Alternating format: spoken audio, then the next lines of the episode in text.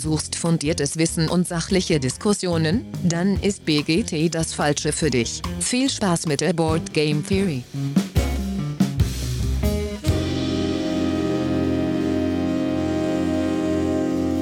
Tja, hallo, alle miteinander wieder. Da sind wir schon wieder. Äh, ja, ich hoffe, es geht euch allen gut. Ähm, wir sind wieder, wieder da. Heute mit dem Dennis. Servus. Mit dem Simon. Servus.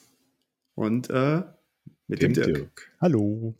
Äh, genau, ja, wir äh, wollen uns heute in etwas kleiner Runde äh, über ein Thema unterhalten. Aber bevor wir äh, dazu kommen, äh, einmal die Frage in die Runde: Was fehlt euch denn noch in der Sammlung? Und Dennis, du magst anfangen? Ja, sehr gerne. Ähm, ja, weil ich es äh, auf der Brettspielcon in Berlin gespielt habe, äh, ist momentan so äh, mein heißestes Eisen, wo ich gerade nachgucke ähm, und äh, überlege, ähm, ist äh, Maglev Metro. Äh, ist ein äh, ja, so ein, so ein Pick-up and Deliver mit einer U-Bahn, die man baut äh, miteinander, hat äh, so durchsichtige ähm, Teile, die aufeinandergelegt werden, wo die eigene Linie drauf ist und daraus entwickelt sich ein bisschen, ich weiß nicht, ob ihr Mini-Metro kennt, das ist so eine App, die hat meine Frau äh, gerne gespielt, wo man auch so eine Un Untergrundbahn baut und äh, man muss äh, Passagiere einladen und äh, goldene, silberne und bronzene und die ermöglichen einem dann äh, verschiedene Sonderaktionen zu machen, äh, wenn man sie abliefert und man entwickelt sich weiter und dann kommen irgendwann farbige, ähm, also blaue und lilane ähm, Passagiere ins Spiel und die muss man abholen an, einer ähm, Bahnstation und zu ihren farbigen Orten liefern. Und man hat halt nur eine gewisse Anzahl an Aktionen und man kann nur eine gewisse Anzahl von Menschen aufnehmen und man, äh, also zum Beispiel, wenn ich ein, eine zwei Personen aufnehmen darf in meinen Waggon, dann ist das eine Aktion. Wenn ich dann losfahre, dann ist das eine Aktion und ich habe nur zwei Aktionen in der Regel. Und wenn ich die dann wieder abliefere, ist das auch wieder eine Aktion, die ich ausführen muss. Und dadurch ähm, ist es schon ähm, nicht ähm, so ein ganz einfaches Pick-up and Deliver, aber ist auch nicht so ganz schwer. Also man muss jetzt nicht, ähm, man hat jetzt nicht so das Gefühl, als würde man sich total verbauen. Ja, und äh, weil ich das ganz spannend finde und weil ich das vom, vom Artwork auch sehr schön finde und weil mir zudem noch so ein Pick-up and Deliver so ein bisschen fehlt in der Sammlung, ist Maglev Metro eins der Dinge, die mir gerade fehlt. Und dann ähm, ja, äh, sind wir jetzt äh, zum Zeitpunkt der Aufnahme äh, kurz vor Essen und da habe ich natürlich äh, Arche Nova von Feuerland, äh, was ich mir angucken werde. Ähm, Feuerland äh, für mich eigentlich immer ein, ein Must-See äh, auf der Messe und vor zwei Jahren ähm, habe ich, glaube ich, nichts gekauft. Da war, war irgendwie jetzt nicht so, nicht so für mich dabei. Dafür, da, davor, da, dafür, davor das Jahr. Da habe ich, glaube ich, den ganzen äh, Katalog gekauft an Neuheiten, den sie hatten. Ähm, das war das Jahr, ich glaube, das war das Jahr von Flügelschlag. Ähm, Genau, da äh, Flügelschlag und äh, ja, davor äh, Scythe auch äh, so, so ein Jahr gewesen, wo ich äh, viel bei Feuerland gekauft habe. Deswegen Arche Nova, ähm, wir bauen uns einen eigenen Zoo, aber nicht so äh, Uwe Rosenberg, äh, New York Zoo-mäßig äh, im sehr seichten Stil, sondern alleine die Regelerklärung hat auf der BlizzCon, ich habe selber nicht gespielt, ich habe nur zugeguckt so ein bisschen und allein die Regelerklärung hat über eine Stunde gedauert. Also von daher äh, auch da geht's dann in den, in den Heavy-Bereich rein. Das sind so die beiden, ähm, ja, beiden Spiele, die so beim, als nächstes bei mir anstehen. Und dann habe ich äh, zugeschlagen und habe Just One endlich mal mit in die Sammlung gepackt, weil als Partyspiel finde ich es äh, ein super Spiel, äh, kannst mit jedem spielen, kannst du immer rausholen, macht immer Spaß. Ist jetzt neu eingezogen bei uns und weil es halt gerade günstig dabei war, kam auch The War of the Buttons, also Krieg der Knöpfe mit dazu, weil es sieben Euro gekostet hat und ich gedacht habe, okay, äh, ich habe es noch eingeschweißt, hier entweder spielen wir es mal selber für sieben Euro, zwei Partien ist vollkommen okay oder ich äh, nutze es mal, um es irgendwie zu äh, verschenken oder verwichteln. Vielleicht, weiß ich nicht, wenn wir dieses Jahr wieder Brettspielwichteln machen oder so. Ja, ich gehe mal davon aus, dass wir das machen, oder? ja, bestimmt. Aber ja, das sind so die äh, meine letzten äh, Neuerungen und mein, äh, meine nächsten Ziele. Cool. Da Simon. Du hast lange überlegt, ist ja was eingefallen. Ja, also ich habe lange überlegt, ich habe jetzt auch nochmal nachgeguckt. Also ich habe tatsächlich zwei Spiele. Ich die mich einfach hucken, weil ich sie jetzt ein paar Mal gesehen habe und ich glaube, das könnte genau mein Ding sein. Das eine wäre Coffee Traders. Äh, A, weil ich äh, zu 90 Prozent aus Kaffee bestehe und B, weil mich das einfach, das, was ich gesehen habe, das ist voll meins. Also so mit äh, Kreisläufe aufbauen, Haufen Plättchen, alles das, was Lars und äh, alle anderen, die Euros äh, zum Kotzen finden, richtig zu Weißglut treibt, das lässt mein Herz höher schlagen. Ähm, Dennis hat es jetzt voll verpasst, er würde mir auch zustimmen. Ähm, und das zweite ist äh, Grand Austria Hotel. Ja. ja das also das sind so sah die, auch echt gut aus. Die zwei, ja. Cool. Wo mich äh, abholen würden. Coffee Traders, Grand Austria Hotel. Ich glaube, da wäre ich bedient für eine Weile. Wobei ja, ich habe jetzt, hab jetzt neulich den Preis gesehen von Coffee Traders, da bin ich dann auch wieder bedient. Ja, das ist so ein bisschen jetzt in Richtung Vita Lacerda Spiel, ne? Also es ist schon über 100 Euro oder 90 Euro oder was kostet das? Na, 104er, 9. Ja. Ich habe es jetzt bei verschiedenen äh, Händlern zu verschiedenen Preisen gesehen. Aber ja, ja also, also du bist äh, recht sportlich dabei. Wo ich das, wo ich gerade, wo du gerade Coffee Traders sagst, ich habe ähm, tatsächlich noch äh, eins vorbestellt von äh, äh, Quality Beast, also dem äh, Verlag, die die äh, ganzen Ladder Games übersetzen oder viele Ladder Games. Und äh, das ist äh, Seize the Bean. Also wir sind. Ja, das ist ja von denen sogar selber, ne? Das haben die äh, selbst gemacht. Ja, genau, genau. Und äh, das ist äh, quasi, man ist ein Berliner Hipster-Kaffeemacher und muss äh, Coffee, äh, seinen Coffeeshop äh, erfolgreich gestalten. Und äh, wir haben uns uns angeguckt, sie hatten leider nur ihr eigenes Exemplar da. Soll äh, Mitte November wahrscheinlich da sein.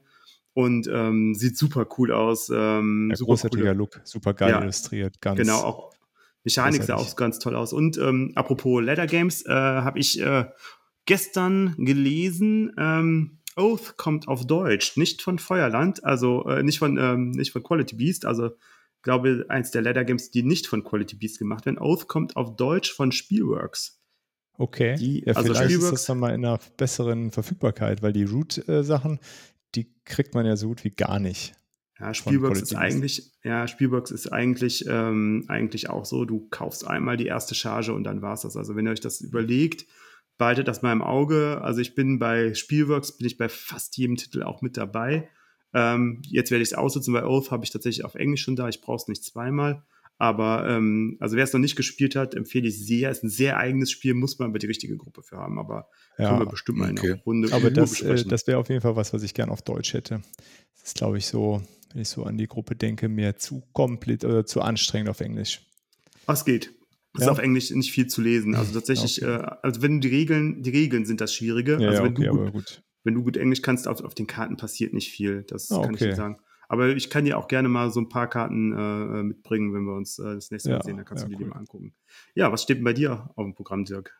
Oh, viele Sachen potenziell. Aber äh, was, äh, was mich schon lange äh, juckt, äh, ist auf jeden Fall Gaia-Projekt äh, von, äh, von Feuerland. Aus mir unerklärlichen Gründen steht das hier nicht im Regal.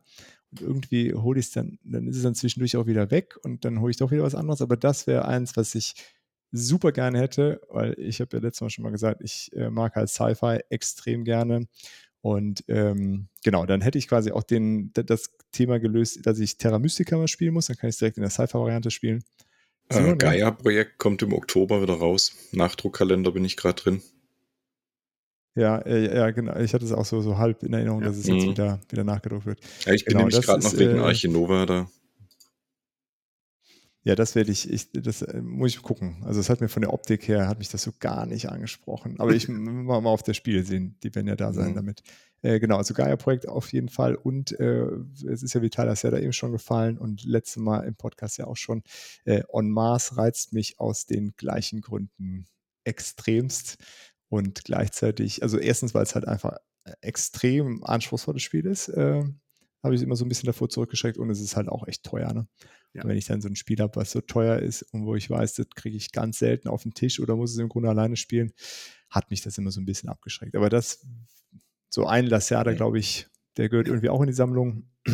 Also ich habe ich hab, ich hab Kanban äh, äh, in meiner Sammlung und ja. äh, äh, bin da sehr zufrieden mit diesem super Spiel. On Mars äh, habe ich nicht. Ich würde wahrscheinlich auf Lisboa bei ihm noch gehen. Das liegt aber auch daran, dass Portugal so ein bisschen, ich bin so ein, so ein kleiner Portugal-Fanboy, ja, also was Urlaub und so angeht. Ja. Ähm, und das Thema halt Portugal wieder aufbauen ist halt auch nice. Äh, Gaia Project kann ich dir sehr empfehlen, habe ich mir damals, das war die äh, Spiele, wo ich den ganzen Backkatalog ja. gekauft ja, habe. Das kann ich äh, habe ich direkt mitgekauft. Ja, genau. Da war auch Magna Storm dabei übrigens. Ähm, das äh, ist auf meiner Liste für Brettspiele, die es nicht verdient haben, äh, so unterzugehen, wie sie untergehen. Ja, Weil Magna Storm, super Spiel. Ja, mega gutes Spiel. macht echt viel Spaß, nicht schwer, kannst du mit vielen Leuten, die Interesse haben an Brettspielen spielen. Ja. Ähm, ist jetzt nicht ganz so hart und leidet einfach drunter, dass es gleichzeitig mit Gaia Project rausgekommen ist. Damit immer verglichen wird. Es hat ja überhaupt nichts miteinander zu tun, außer nee, dem Sci-Fi-Thema. Aber genau, und zufällig beim selben Verlag erschienen, ja. der dafür mhm. bekannt ist, so sehr anspruchsvolle Spiele zu machen. Und das hat ihm gar nicht gut getan. Total schade. Ja. Weil also es ist, ist genauso hochwertig produziert, wie man es von Feuerland gewohnt ist. Es ist tolles Material und echt ein richtig schön rundes, äh, rundes Spiel. Ja. Jetzt noch ist, äh, wieder auf den Tisch gebracht und ja, macht immer unser, wieder Laune. Das ist unser quasi, also wir fangen immer, wenn wir Leute quasi ins Brettspielen äh, reinbringen, fangen wir immer mit, äh, aber das können wir gleich noch bespielen, weil da würde ich gerne über die Use so ein bisschen sprechen, aber ja. ähm, weil das ist auch so ein Spiel, so ein, so ein Gateway-Spiel, äh, finde ich, wo, wo, man halt, wenn Leute schon zwei, dreimal was gespielt haben, wo man dann sagen kann, okay, so und jetzt fangen wir mal mit einem ersten an, wo du ein bisschen mehr vorplanen musst und so weiter ja, und ja. nicht nur reagieren musst. Ja, genau. Also das, äh, das wären so beide, die, die ich gerne noch, ähm, noch da stehen hätte, irgendwie, so an größeren Anschaffungen zumindest. Und jetzt so in, auf, auf die Spiele blickend, äh, das hatte ich schon gesagt, ne, Beyond the Sun reizt mich ja, auch, Sci-Fi-mäßig.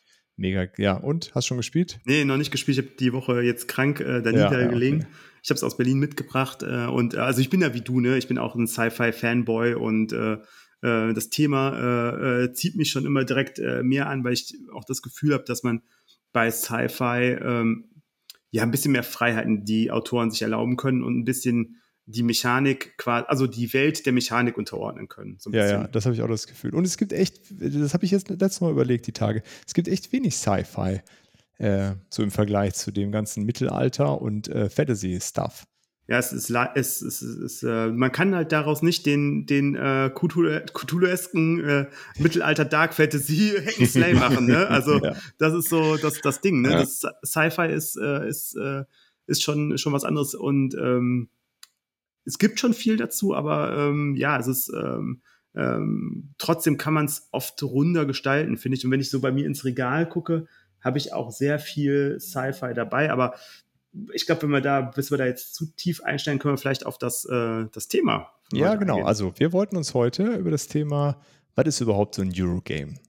Ja, so ganz grob gefasst. Also in der Vor, also vielleicht so als, als Hintergrund, in der Vorberichterstattung und der Vorbereitung von dem Podcast saßen wir zusammen und haben so Themen gesammelt und dann kam immer Eurogame auf und wir hatten so alle drei, glaube ich, das Gefühl, dass das gar nicht so allen ganz klar war, was das denn genau bedeutet. Also vielleicht uns noch am ehesten vielleicht. Ja. Äh, aber es ist auf jeden Fall, äh, schmeißt man da, also wir in der ganzen Community, glaube ich, gerne mit rum. Und so richtig klar ist es, glaube ich, gar, es gibt ja auch gar keine harte Definition davon. Ne? Wenn man sich die mhm. Wikipedia-Definition anguckt, die können wir vielleicht an der Stelle einmal rezensieren, äh, rezitieren, meine ich. Äh, haben wir gedacht, das ist doch, das ist doch ein schönes Thema, wo wir mal drüber sprechen können und das vielleicht so ein bisschen klären. Äh, so, das ja. habe ich natürlich äh, nicht vorbereitet, äh, den Wikipedia. Alles gut. Äh, ja, ich äh, übernimm vielleicht einfach mal, während du äh, da noch schaust und dich vorbereitest. Ähm, ja, und zwar, ähm, ja, der Hintergrund ist ja, es geht so ein bisschen auch bei uns im, im, in der Gruppe so ein bisschen manchmal, also spaßeshalber, Mary Trash gegen, gegen Eurogames. und ähm, dann ähm, habe ich ja schon äh, im, im anderen Podcast gesagt, bei mir ist es so, dass ich gute Mechanik mag. Also ich bin fasziniert davon, wenn ein Spiel sauber ineinander greift, wenn ich sehe, dass was, was ich mir am Anfang vorgenommen habe, was ich geplant habe, dass das aufeinander aufbaut und am Ende zu der Eruption äh, quasi führt, wo halt ähm, ich die Riesenaktionen machen kann. Und diese Steigerung, dass man immer einen drauflegen kann und drauflegen kann, man sammelt Ressourcen. Ne? Also das ist schon echt wirklich gut. Also wenn man sieht, okay, so ein, ein Fest für Odin zum Beispiel. Äh, ne? Ich habe am Anfang weniger Wikinger, muss die dann aufbauen und überlege mir dann, okay, will ich mehr Richtung Wahljagd gehen, will ich mehr Richtung Tierzucht gehen und was muss ich machen? Und dann sieht man, äh, also ich, kurz zur Erklärung für alle, die ein Fest für Odin noch nicht kennen, das werden wahrscheinlich nur fünf Leute sein, also für euch fünf. Ähm, dass ihr seid wahrscheinlich dieselben, die auch Flügelschlag noch nicht gespielt haben. Shame on you. Ähm, also äh, man, äh, man äh, muss, äh, äh, man führt Aktionen aus und äh, Lars würde jetzt sagen, ne, ich tausche eine, äh, ein Weizen gegen ein Schaf. So ungefähr ist es da auch, nur dass man ähm, die Ressourcen, die man bekommt, veredeln muss und nachher auf einem Board ansammeln und anpuzzeln muss, so dass man möglichst erfolgreich äh, Bereiche abdeckt und am besten das ganze Brett am Schluss abgedeckt hat. Und es ist so, dass ich ganz oft beim Festfolien, das habe ich boah, 40 Mal bestimmt schon gespielt und ähm, ich habe es ganz oft erlebt, dass ich bis zur letzten Runde im Prinzip zwei Drittel noch frei waren meines Boards. Und mit der letzten Runde, zack, alles voll. Und ich hatte manchmal sogar noch einen Zug übrig. Ne? Und, mhm. ähm, und habe dann damit gewonnen. Und, und aber auch schon erlebt habe, dass ich in der Runde, in der vorletzten Runde schon das ganze Brett voll hatte, aber meine, meine ausgedachte Überlegung nicht so gut funktioniert hat und ich die letzte Runde mit meinen sieben Wikingern komplett verhauen habe, weil ich einfach nicht mehr gut an Punkte gekommen bin. Ne? Ja, ja, Also ich bin noch Neuling in ein Fest vor Odin. Ich habe es jetzt einmal, zweimal solo probiert. Ähm, ich habe mir bei der ersten Runde wirklich schwer getan, da äh, mir, mir das vorzustellen, wie ich das vollkriegen soll, geschweige denn, wie ich dann auch noch eine zusätzliche Insel zupuzzeln soll. Also ich habe mich bisher noch gar nicht getraut, mir da noch irgendwas Zusätzliches zu holen, weil ich, ich weiß schon nicht, wie ich meinen Hauptplan zukriegen soll. Aber wie gesagt, ich habe es jetzt auch bisher nur einmal gespielt und bin da noch gar nicht so richtig reingestiegen. Ich bin noch ein bisschen erschlagen von diesen tausenden Möglichkeiten, die ich da habe. Ja, das ja. ist ja oft so, ne? Also dann das ist am Anfang gerade die komplexeren äh, Strategiespiele, äh, ist man erstmal so ein bisschen erschlagen, was, was, was will das eigentlich von mir und wie, wie kriege ich die Nuss geknackt? Und dann gibt es ja in der Regel mehr als eine Variante, die Nuss zu knacken. Ja. ja. Und dann hast du dann hast du es halt, ne, dann hast du halt immer auch diese typischen, also ich sag mal, wie bei Terraforming Mars, wo es halt am Anfang darum geht, seine, seine Engine so ein bisschen aufzubauen und ab dem Mittel Teil ungefähr nur noch darum geht, okay, wie kann ich die Ressourcen, die ich bekomme, möglichst jede Runde in Punkte um, äh, umsetzen. Ja. Ne? Also ja. wie kann ich das nutzen, diese, diese Startphase und dann das umsetzen. Das ist das, wo es am Anfang bei Terraforming Mars, glaube ich, bei vielen Leuten dann hapert. Und, ähm, und das ist was, wo ich auch glaube, was halt dann frustrierend sein kann für viele Leute, weil sie halt diesen Punkt nicht schaffen, von, weg von, ich habe jetzt eine Taktik mir überlegt, die ich durchziehe, die ist auch für den Anfang gut und irgendwann muss ich umswitchen. Also das heißt, ja. wenn ich bei Terraforming Mars am Anfang baue ich mir meine Mega-Credit-Produktion auf oder meine Energieproduktion. Äh, Aber dann muss ich umschwenken und zusehen, dass ich dann halt Pflanzen dazu bekomme oder dass ich aus der Energie auch ähm, Siegpunkte über Wärme oder so gestalten ja, kann ja. Ne? oder Städte bauen kann oder was auch immer, um mir was anderes zu überlegen. Und ähm, das ist ja was anderes, wenn ich einen Dungeon Crawler mache, die, die mir auch Spaß machen. Ich spiele auch gerne Gloomhaven oder auch jetzt, ähm, wir haben ähm, äh, Destinies haben wir äh, im Regal stehen, hatten wir im Kickstarter mit drin, waren wir mit drin. Und das macht mir auch Spaß, ne? Einfach rumzulaufen und zu reagieren, okay, was ist in der Kachel gerade los? Was muss ich gerade machen? Dann, dann mache ich das auch. Und klar, bei Gloomhaven muss ich auch ein bisschen vorplanen. Aber ey, ähm, bleiben wir mal, äh, also Butter bei die Fische es ist auch nicht so viel Vorplanung, die du bei Gloomhaven machst. Ne? Du guckst schon, was ziehe ich ja. gerade auf die, auf die Hand und dann spielst du die, die Karten aus. Fertig. Ja, genau. Also, Sehr überschaubar. Das, ne? also klar, also, ist natürlich bei, äh, bei Terraforming Mars ist ja auch äh, das Zeug, was du auf der Hand bekommst. Aber da ist ja auf jeden Fall auch da ähm, dieses Abschätzen, okay, welche Karten davon kaufe ich, äh, was, ja. was kosten die mich tatsächlich am Ende? Das ist ja nicht dieser Preis, der da eigentlich steht, sondern ich muss die Karte kaufen, ich muss die ausspielen, man kriegt die ausgespielt. Also ne, so ein, eine, eine Karte, die ich mir total gerne mag, äh, Soletta, die hier ja. sieben Wärmeproduktion ja. hat. Mhm. Aber die halt immer super teuer, ne? Und wenn du die zu spät, also dann kaufst du die und dann spielst du die nicht aus, dann ist es schon zu spät und äh, ja. Ja. Aber war das da nicht eine, die du, die du entweder mit Titan oder Stahl ausspielen kannst? Mit Titan. Ja, genau, du kannst mit Titan ausspielen. Aber auch da, ja, genau. muss, die Titanproduktion ist ja somit das Schwerste zu bekommen. Ja, also, genau. Wenn du da einfach Pech hast, die Karten nicht zu kriegen und dann, also das, manchmal funktioniert das auch einfach super gut. Ne? Dann kriegst du eine gute Titanproduktion, dann kriegst du irgendwie deine Sternenflotte, dann kriegst du Soletta, dann hast du nachher Isolierung und dann pum, pum, pum, pum ja. und stehst mhm. da und schwimmst im Geld und weißt gar nicht, ja. wohin damit. Also ich habe es mir ich habe es mir zur Aufgabe gesetzt, das vom Pile of Shame zu kriegen und habe es auch tatsächlich durchgezogen. Ich habe mittlerweile drei Partien gespielt. Ähm, Titan habe ich eigentlich immer recht gut gekriegt, muss ich sagen. Ja, dann hast du Glück gehabt mit den Karten. Also ich ja, habe tatsächlich hab auch. ich wahrscheinlich echt Dusel gehabt. Also ich habe auch schon am Anfang mir überlegt, okay, erste Runde, okay, ich gehe jetzt auf, äh, auf äh, Jupiter-Symbole und auf äh, Titanproduktion. Du brauchst ja einfach, ist ein gutes Zusammenspiel auch und kriegst dann einfach keine Titanproduktion. Hab dann eine Karte hier, du bekommst, ähm, wie war es nochmal, du kriegst eine, du brauchst eine Titanproduktion und wenn du die hast, kriegst du noch eine dazu. Ja, genau. So. Eine super Karte, aber wenn du keine Titanproduktion hast, Genau. schade.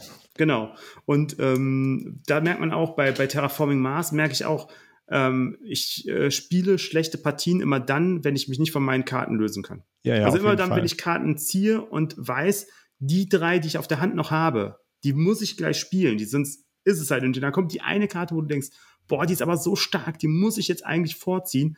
Und das sind die Partien, wo du, wo ich dann Ja. sagen muss, alles klar, nee, die Karte darf es jetzt nicht sein, die musst du jetzt wegschmeißen, weil, also, die ist einfach, einfach kacke dann. Also mein Tipp dafür, für Leute, die damit auch Schwierigkeiten haben, das äh, Solospiel von Terraforming Mars äh, zwingt dich extrem dazu, das zu machen, weil du ja, also für, für alle, die es noch nicht solo gespielt haben, das endet hart, nach 14 Generationen ist das Spiel Mhm. einfach vorbei. Und wenn du es dann nicht geschafft hast, den Mars zu Terraform, hast du halt auch einfach verloren. Also du musst nach 14 Generationen mit allen Terraform-Werten durch sein, was schon echt nicht einfach ist. Äh, und Mhm. dann kannst du Punkte zählen. Und wenn du es nicht geschafft hast, hast du halt einfach Ja. verloren. Und da musst du halt ganz hart Karten aussortieren. Alles, was nicht passt, kommt weg. Ja. Und dann funktioniert das ganz gut. Und das ist, da ist das Solospielen, finde ich, ein sehr gutes äh, äh, Lernmöglichkeit auch fürs Multiplayer-Spiel. Aber ich glaube, das setzt auch voraus, dass du mal die Karten alle, alle schon mal gesehen hast. Also Ja, nach drei so Partien der glaube ich nicht, dass ich alle Karten gesehen habe. Wir haben es Nee, bei nee. der Tuesday Game Night auf dem Tisch gehabt. Da war vom Nachziehstapel, würde ich mal behaupten, waren noch 25 Karten oder sowas drin zu zweit. Also den haben wir relativ gut aufgebraucht gehabt. Aber ich habe ja natürlich nicht alle Karten gesehen, die jetzt zum Beispiel Dan gezogen hat. Ja, Ich habe halt meine Karten gesehen, da habe ich halt noch so ein bisschen, ich bin viel Bauchspieler, da habe ich noch so ein bisschen aus dem Bauch raus, was könnte ich bringen, was kann ich nicht bringen. Ähm, aber jetzt, wo ich äh, das nächste Mal dann solo gespielt habe, muss dazu sagen, ich habe äh, die, die App, die Steam-App gespielt, weil es halt einfacher ist mit Aufbau, Abbau ja, ja. ähm, die ganze Verwaltung von den Effekten und so. Da muss ich sagen, äh, habe ich mir dann schon die Texte genauer durchgelesen und habe dann auch so die ein oder andere bei der nächsten Partie hast dann wieder gesehen, hast gewusst, ah, okay, die, die läuft mir jetzt rein, die läuft mir nicht rein. Ich denke mal, da gehört einfach die Spielerfahrung dazu. Ja, das profitiert auf jeden Fall ganz stark von Spielerfahrung. Und was, es gibt ja so eine Draft-Variante, die zie- zieht das Spiel natürlich äh, unendlich in die Länge, aber das, äh, ja, wie das halt mit Drafting so ist, ne, das äh, reguliert das Glück beim Ziehen dann noch so ein bisschen. Wobei man da sagen muss, ich spiele eigentlich nicht ohne die Draft-Variante, außer ich spiele mit Leuten, die es zum ersten Mal spielen. Aber ansonsten spiele ich immer mit Draft-Variante. Ähm, ansonsten macht es mir halt keinen Spaß. Und ich habe tatsächlich die äh, Preludium-Erweiterung noch nicht. Die brauche ich auch, weil auch das äh, muss man einfach sagen, Preludium macht noch mal ungefähr eine Stunde das Ganze schneller. Ja, vielleicht nicht eine Stunde, sagen wir mal eine halbe bis dreiviertel Stunde schneller. Und ähm, das ist äh, einfach für Terraforming Mars, finde ich, die beste äh, Ja, äh, also die, Erweiterung. die habe ich nämlich auch noch nicht. Wir haben die Venus-Erweiterung, die ist cool. Äh, dann macht das Solospiel, wird dann nochmal schwieriger, weil es nämlich dann zwei Stufen mehr braucht in, der- in der Summe.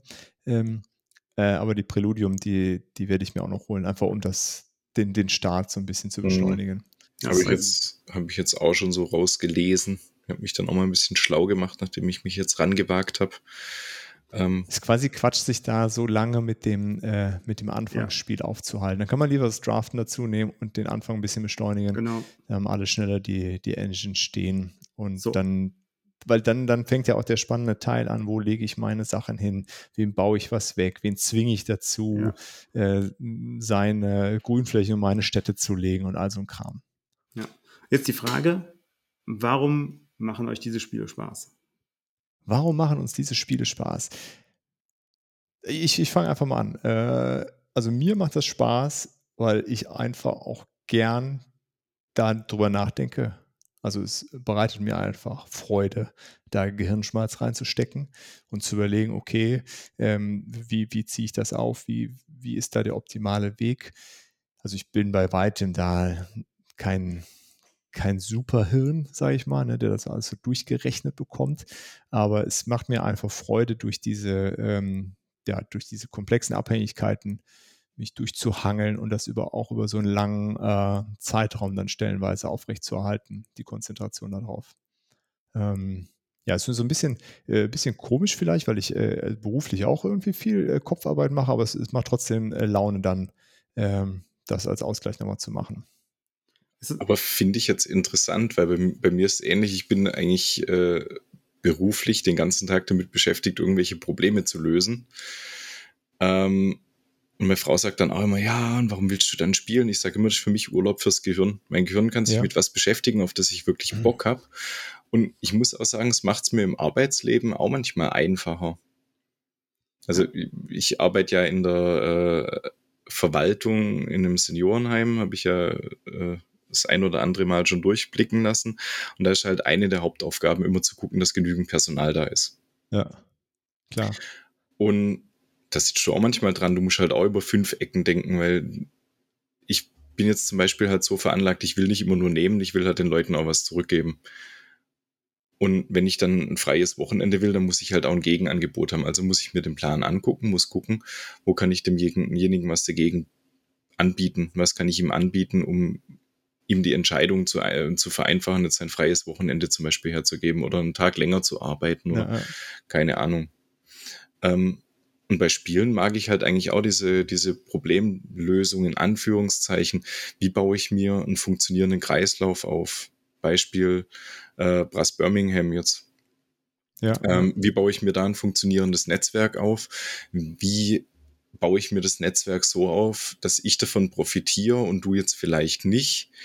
Ähm, wie kann ich das Maximale aus dem, aus dem Ding rauskitzeln? Und da mag ich es halt einfach, mich mit dem Dan zu messen, weil der halt einfach so ein richtig kranker Psychopath ist, was solche Spiele angeht, der sich da wirklich stundenlang reinfuchsen kann und der auch wirklich auch den letzten Regelkniff noch kennt, mit dem er dir am Schluss nochmal irgendwelche Punkte vor der Nase wegschnappt.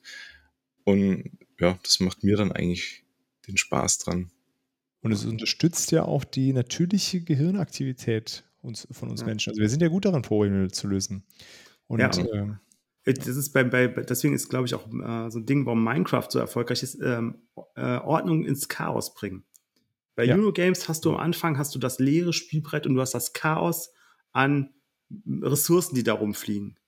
Und dann ist deine Aufgabe, Ordnung da reinzubringen. Also das für dich zu ordnen. Also das ist so, wie, wie ich das für mich so äh, empfinde.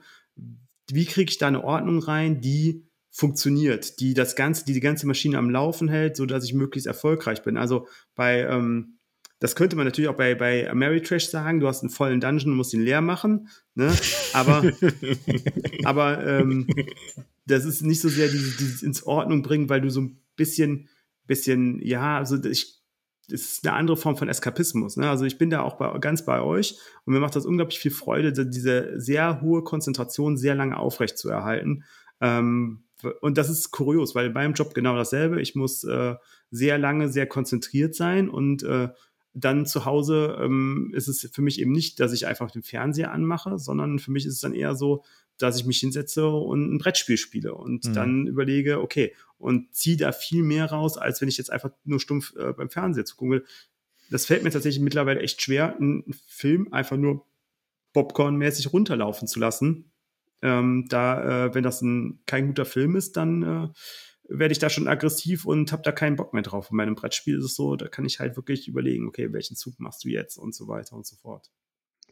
Ja, auf jeden mhm. Fall. Und äh, wo, wo, du das gerade nochmal ansprichst mit Ameritrash und Eurogame, jetzt haben wir das schon ein paar Mal nochmal gesagt. Äh, ich habe mittlerweile die, ähm, die Wikipedia-Seite rausgesucht. Es ist äh, ein Spoiler. Es wird nur eine, eine grobe Leitlinie sein, wo wir uns dann weiter abarbeiten können. Aber vielleicht ist er trotzdem ganz, also lustigerweise die deutsche Wikipedia-Seite zu Eurogame ist Familienspiel. Ähm, Puh. Ja, können wir vielleicht auch gleich nochmal aufgreifen. Also und äh, nicht Eurogame, grundsätzlich falsch. genau, äh, würde ich nämlich auch sagen. Grundsätzlich ist es, glaube ich, nicht falsch. So und äh, im Englischen, ähm, ich äh, werde jetzt hier euch das nicht im Englischen vorlesen, das ist äh, vor allen Dingen auch äh, Deutsch, also German Style Board Game genannt und äh, zeichnet sich wodurch indirekte Pl Spielerinteraktion aus, abstrakte physische Komponenten ähm, ja, und werden den American-Style Board Games gegenübergestellt, die deutlich mehr Glück, Konflikt und Drama beinhalten.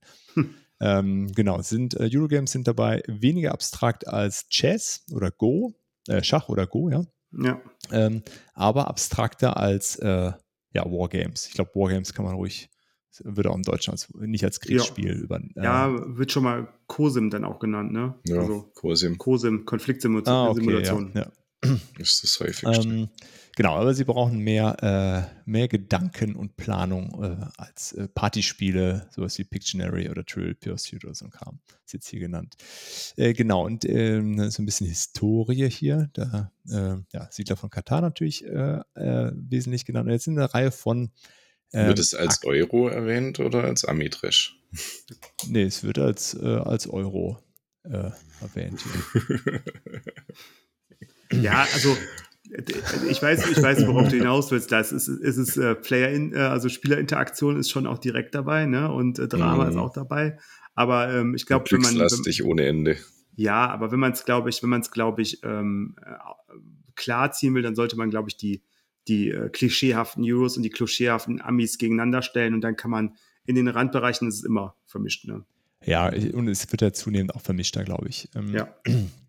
Dann sind ja noch eine Reihe von anderen äh, Dingen genannt. Äh, zum einen Incentive for Social Play, also äh, quasi das, das soziale Miteinander wird in den Vordergrund gestellt.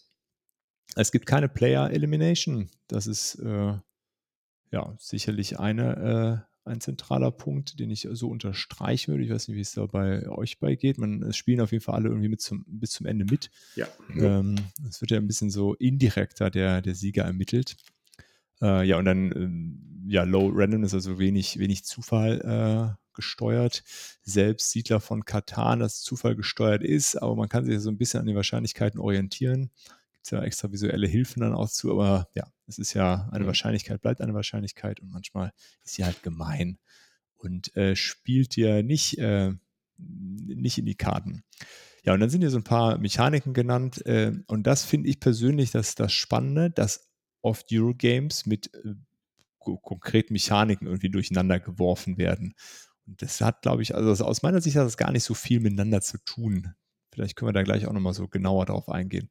Und dann ist noch, äh, ja, so Themen sind halt mehr so, ja, Mittelalter, ne? Äh, äh, Landwirtschaft und so ein Kram genannt. Ähm, ja, und was, äh, was glaube ich auch spannend ist, äh, es sind so, so Spiele, die das, ähm, die den Autor oder die Autorin in den Vordergrund gestellt haben. Ja, wo dann das erste Mal Klaus Teuber, Siedler von Katan und damit hat Vita das, Lacerda.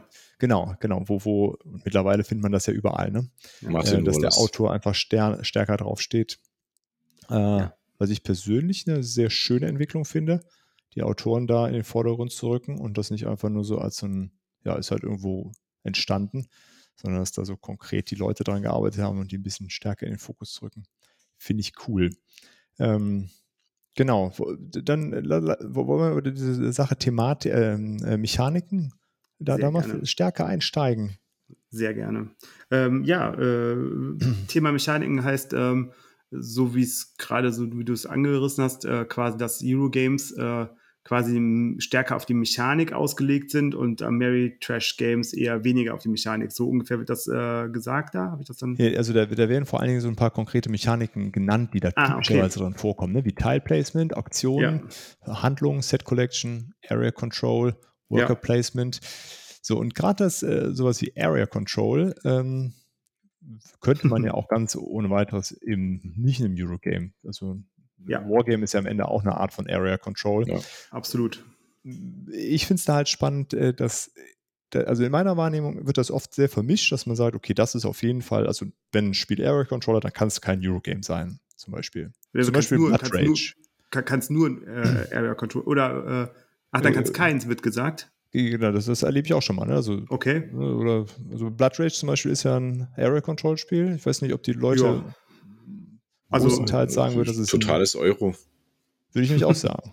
Also ich, also ich sehe auf jeden Fall den, den, den Punkt für die, die Euros. Also es ist halt, ich würde es auf jeden Fall nicht als Ameritrash bezeichnen. Ne? Dafür ist es halt einfach zu taktisch ja. und dafür äh, ist es auch zu berechenbar insgesamt. Ja. Ne? Ja. Also das ist es nämlich, du, klar hast du am Anfang auch Card Drafting und je nachdem, welche Karten du auf der Hand bekommst, auf die Hand bekommst, aber du weißt ja, welche Karten unterwegs sind. Das sind, ist eine genau. endliche Anzahl, die sehr klein ist. Und du kannst natürlich auch deine Engine starten. Also wenn ich Blood Rage spiele, sehe ich als erstes zu, dass meine Wut hoch ist. Ja. Und wenn meine Wut ganz oben ist, dann bin ich habe ich schon mal auf jeden Fall die Bonuspunkte für die Wut und ich kann halt Aktion ohne Ende. Aktion ohne Ende machen. Das ist immer das Ding in, in Eurogames ist, sieh zu, wenn du Möglichkeiten hast, mehr Aktionen zu bekommen als der Gegner, dann sieh zu, dass du mehr Aktionen bekommst. Wenn du einen zusätzlichen ja. Miepel kriegst, dann sieh zu, dass du den zusätzlichen Miepel kriegst. Wenn du ein zusätzliches Aktionsfeld freischalten kannst, sieh zu, dass du das freischaltest, früh im Game. Also, ne, der erste, das ist bei Blood Rage, meine erste Intention in der ersten Runde ist, möglichst zwei, drei, wenn es irgendwie geht, vielleicht sogar vier Wutpunkte mit dazu zu bekommen, um einfach in den nachfolgenden Runden dann halt einfach das abkassieren zu können. Ne? Ja. Und das ist für mich ja. ein eindeutiges Zeichen für ein Eurogame. Und dann kann ich, äh, also kurz für die äh, Zuhörenden, ähm, der äh, Boardgame Viking, ähm, der ist da immer äh, schwer am, am wüten, dass man äh, Blood Rage nicht äh, als, als äh, Euro bezeichnen kann. Und klar gibt es auch Ameritrash-Anteile. Eric M. Lang sagt das ja auch selber, dass es auch Ameritrash-Anteile in Blood Rage gibt, dass es kein reines Euro-Game ist, aber nichtsdestotrotz, äh, wenn Leute kommen und sagen, das ist ein reines, äh, reines Ameritrash oder das hat nichts mit Eurogame zu tun, dann ist das für mich äh, komplett falsch, weil ähm, das ist es nämlich ähm, genau nicht. Dann haben wir so Spiele eher wie Betrayal at House on the Hill, wo du halt wirklich einfach nur rumläufst, Karten aufdeckst, irgendwann wird einer Verräter, kriegt eine Story zugewandt und dann rennst du einfach nur rum und siehst zu, dass du deine, deine Sachen zusammenkriegst, um das Ritual zu beenden oder was weiß ich was. Also das ist komplette Spielerinteraktion da ist aber komplett wahllos, wann die, der Verrat jetzt stattfindet. Also du weißt es vorher nicht, es wird gewürfelt. Es kann passieren oder nicht. Du kannst auch nicht irgendwie dafür sorgen, dass es anders mhm. wird, weil du zufällig Teilchen umdrehst und das ist halt, äh, du kannst halt Glück haben als, als Überlebender, dass du relativ früh ähm, alle, alle, alle Waffen schon hast, die du für das Ritual nachher brauchst, oder zu entkommen brauchst. Du kannst Pech haben und du hast noch gar nichts. Also ich habe alles schon erlebt und dann macht das Spaß. Aber wenn ich das gegeneinander setze, dann muss man eindeutig sagen, gibt es bei Blood Rage sehr viel, was viel, viel mehr für Euro spricht, als bei Betrayed House on the Hill zum Beispiel. Ja, vielleicht ist es auch einfach die, äh, die Optik dann, dass es dann eben nicht sehr abstraktes äh, Spielmaterial ist, sondern sehr konkret und auch die Ressourcen, die man in Blood Rage ausgibt, sehr konkret alles äh, ja, aufeinander wow, passt. Du, könnt, du, könntest die ganzen hübschen Minis auch einfach gegen irgendwelche Holzmiebel austauschen und das Spiel wird trotzdem funktionieren. Ja, genau, genau. das meine ich. Äh, ja, aber das also. ändert das was an der Wahrnehmung? Das, das war so die. Absolut. Frage. Also ja. auch da glaube ich, dass natürlich ist das was und ähm, also äh, wir spielen alle gerne mit Spielzeug, deswegen spielen wir Brettspiele. Ne? Also ja. das ist, ist einfach so, wir sind halt äh, spielende Kinder immer noch. Und, ähm, und äh, klar mag ich es auch lieber. Ich spiele, also Scythe ist eins meiner einer, eins meiner absoluten Lieblingsspiele, Blood Rage auch, aber Scythe ist halt einfach auch deswegen geil, weil du die Max hast und meine Frau hat die angemalt, die sehen halt geil aus, die Anführer sehen geil aus und das macht halt Spaß, damit zu spielen. Und ähm, das ist natürlich nochmal eine zusätzliche Ebene, die mit reinkommt. Aber letztendlich könntest du bei Blood Rage, könntest du das Ganze auch, auch äh, ähm, Dorf gegen Dorf nennen und äh, Verteidigung wegen der Ponywiese. Und ja. wer am Schluss am Apfelbaum steht, der kriegt halt doppelte Punktzahl. So, also, mit Schafen. Ne, das, mit ja, Schafen. mit Schafen, mit Schafen äh, auf der Ponywiese.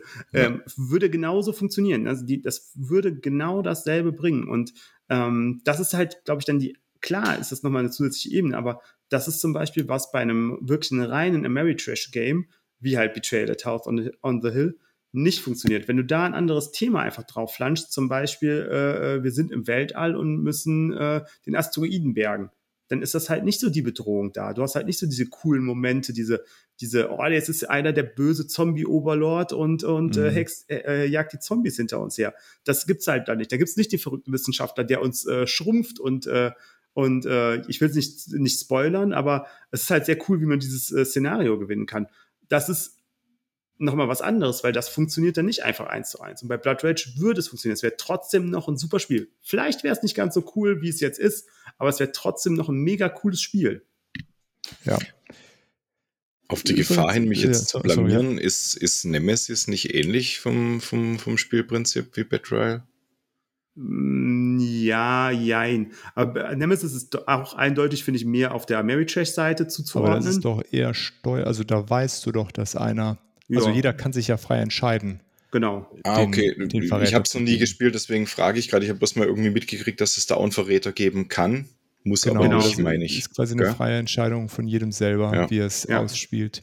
und du hast im Grunde auch die, also du, durch die, das Verhalten der Leute kannst du so ein bisschen ja vielleicht erkennen. Also da ist, glaube ich, viel stärker noch, okay, wie spiele ich das? Und du kannst an ein paar Stellen ja auch quasi äh, rausfinden. Muss es dann ja nicht öffentlich machen, aber im Grunde kannst du es ja. Äh, dadurch, dass du, du kannst ja dann äh, den, den Zielort ähm, nachschauen gehen, wohin das Raumschiff fliegt. Und wenn das nicht zu dem passt, was vorher kommuniziert wurde, oder du kannst gucken, ob die, ähm, die Triebwerke repariert sind oder nicht. Ne? Also derjenige, der es das erste Mal macht, sagt, ich habe es repariert, dann gehst du hin, ist gar nicht repariert, was ist denn da los?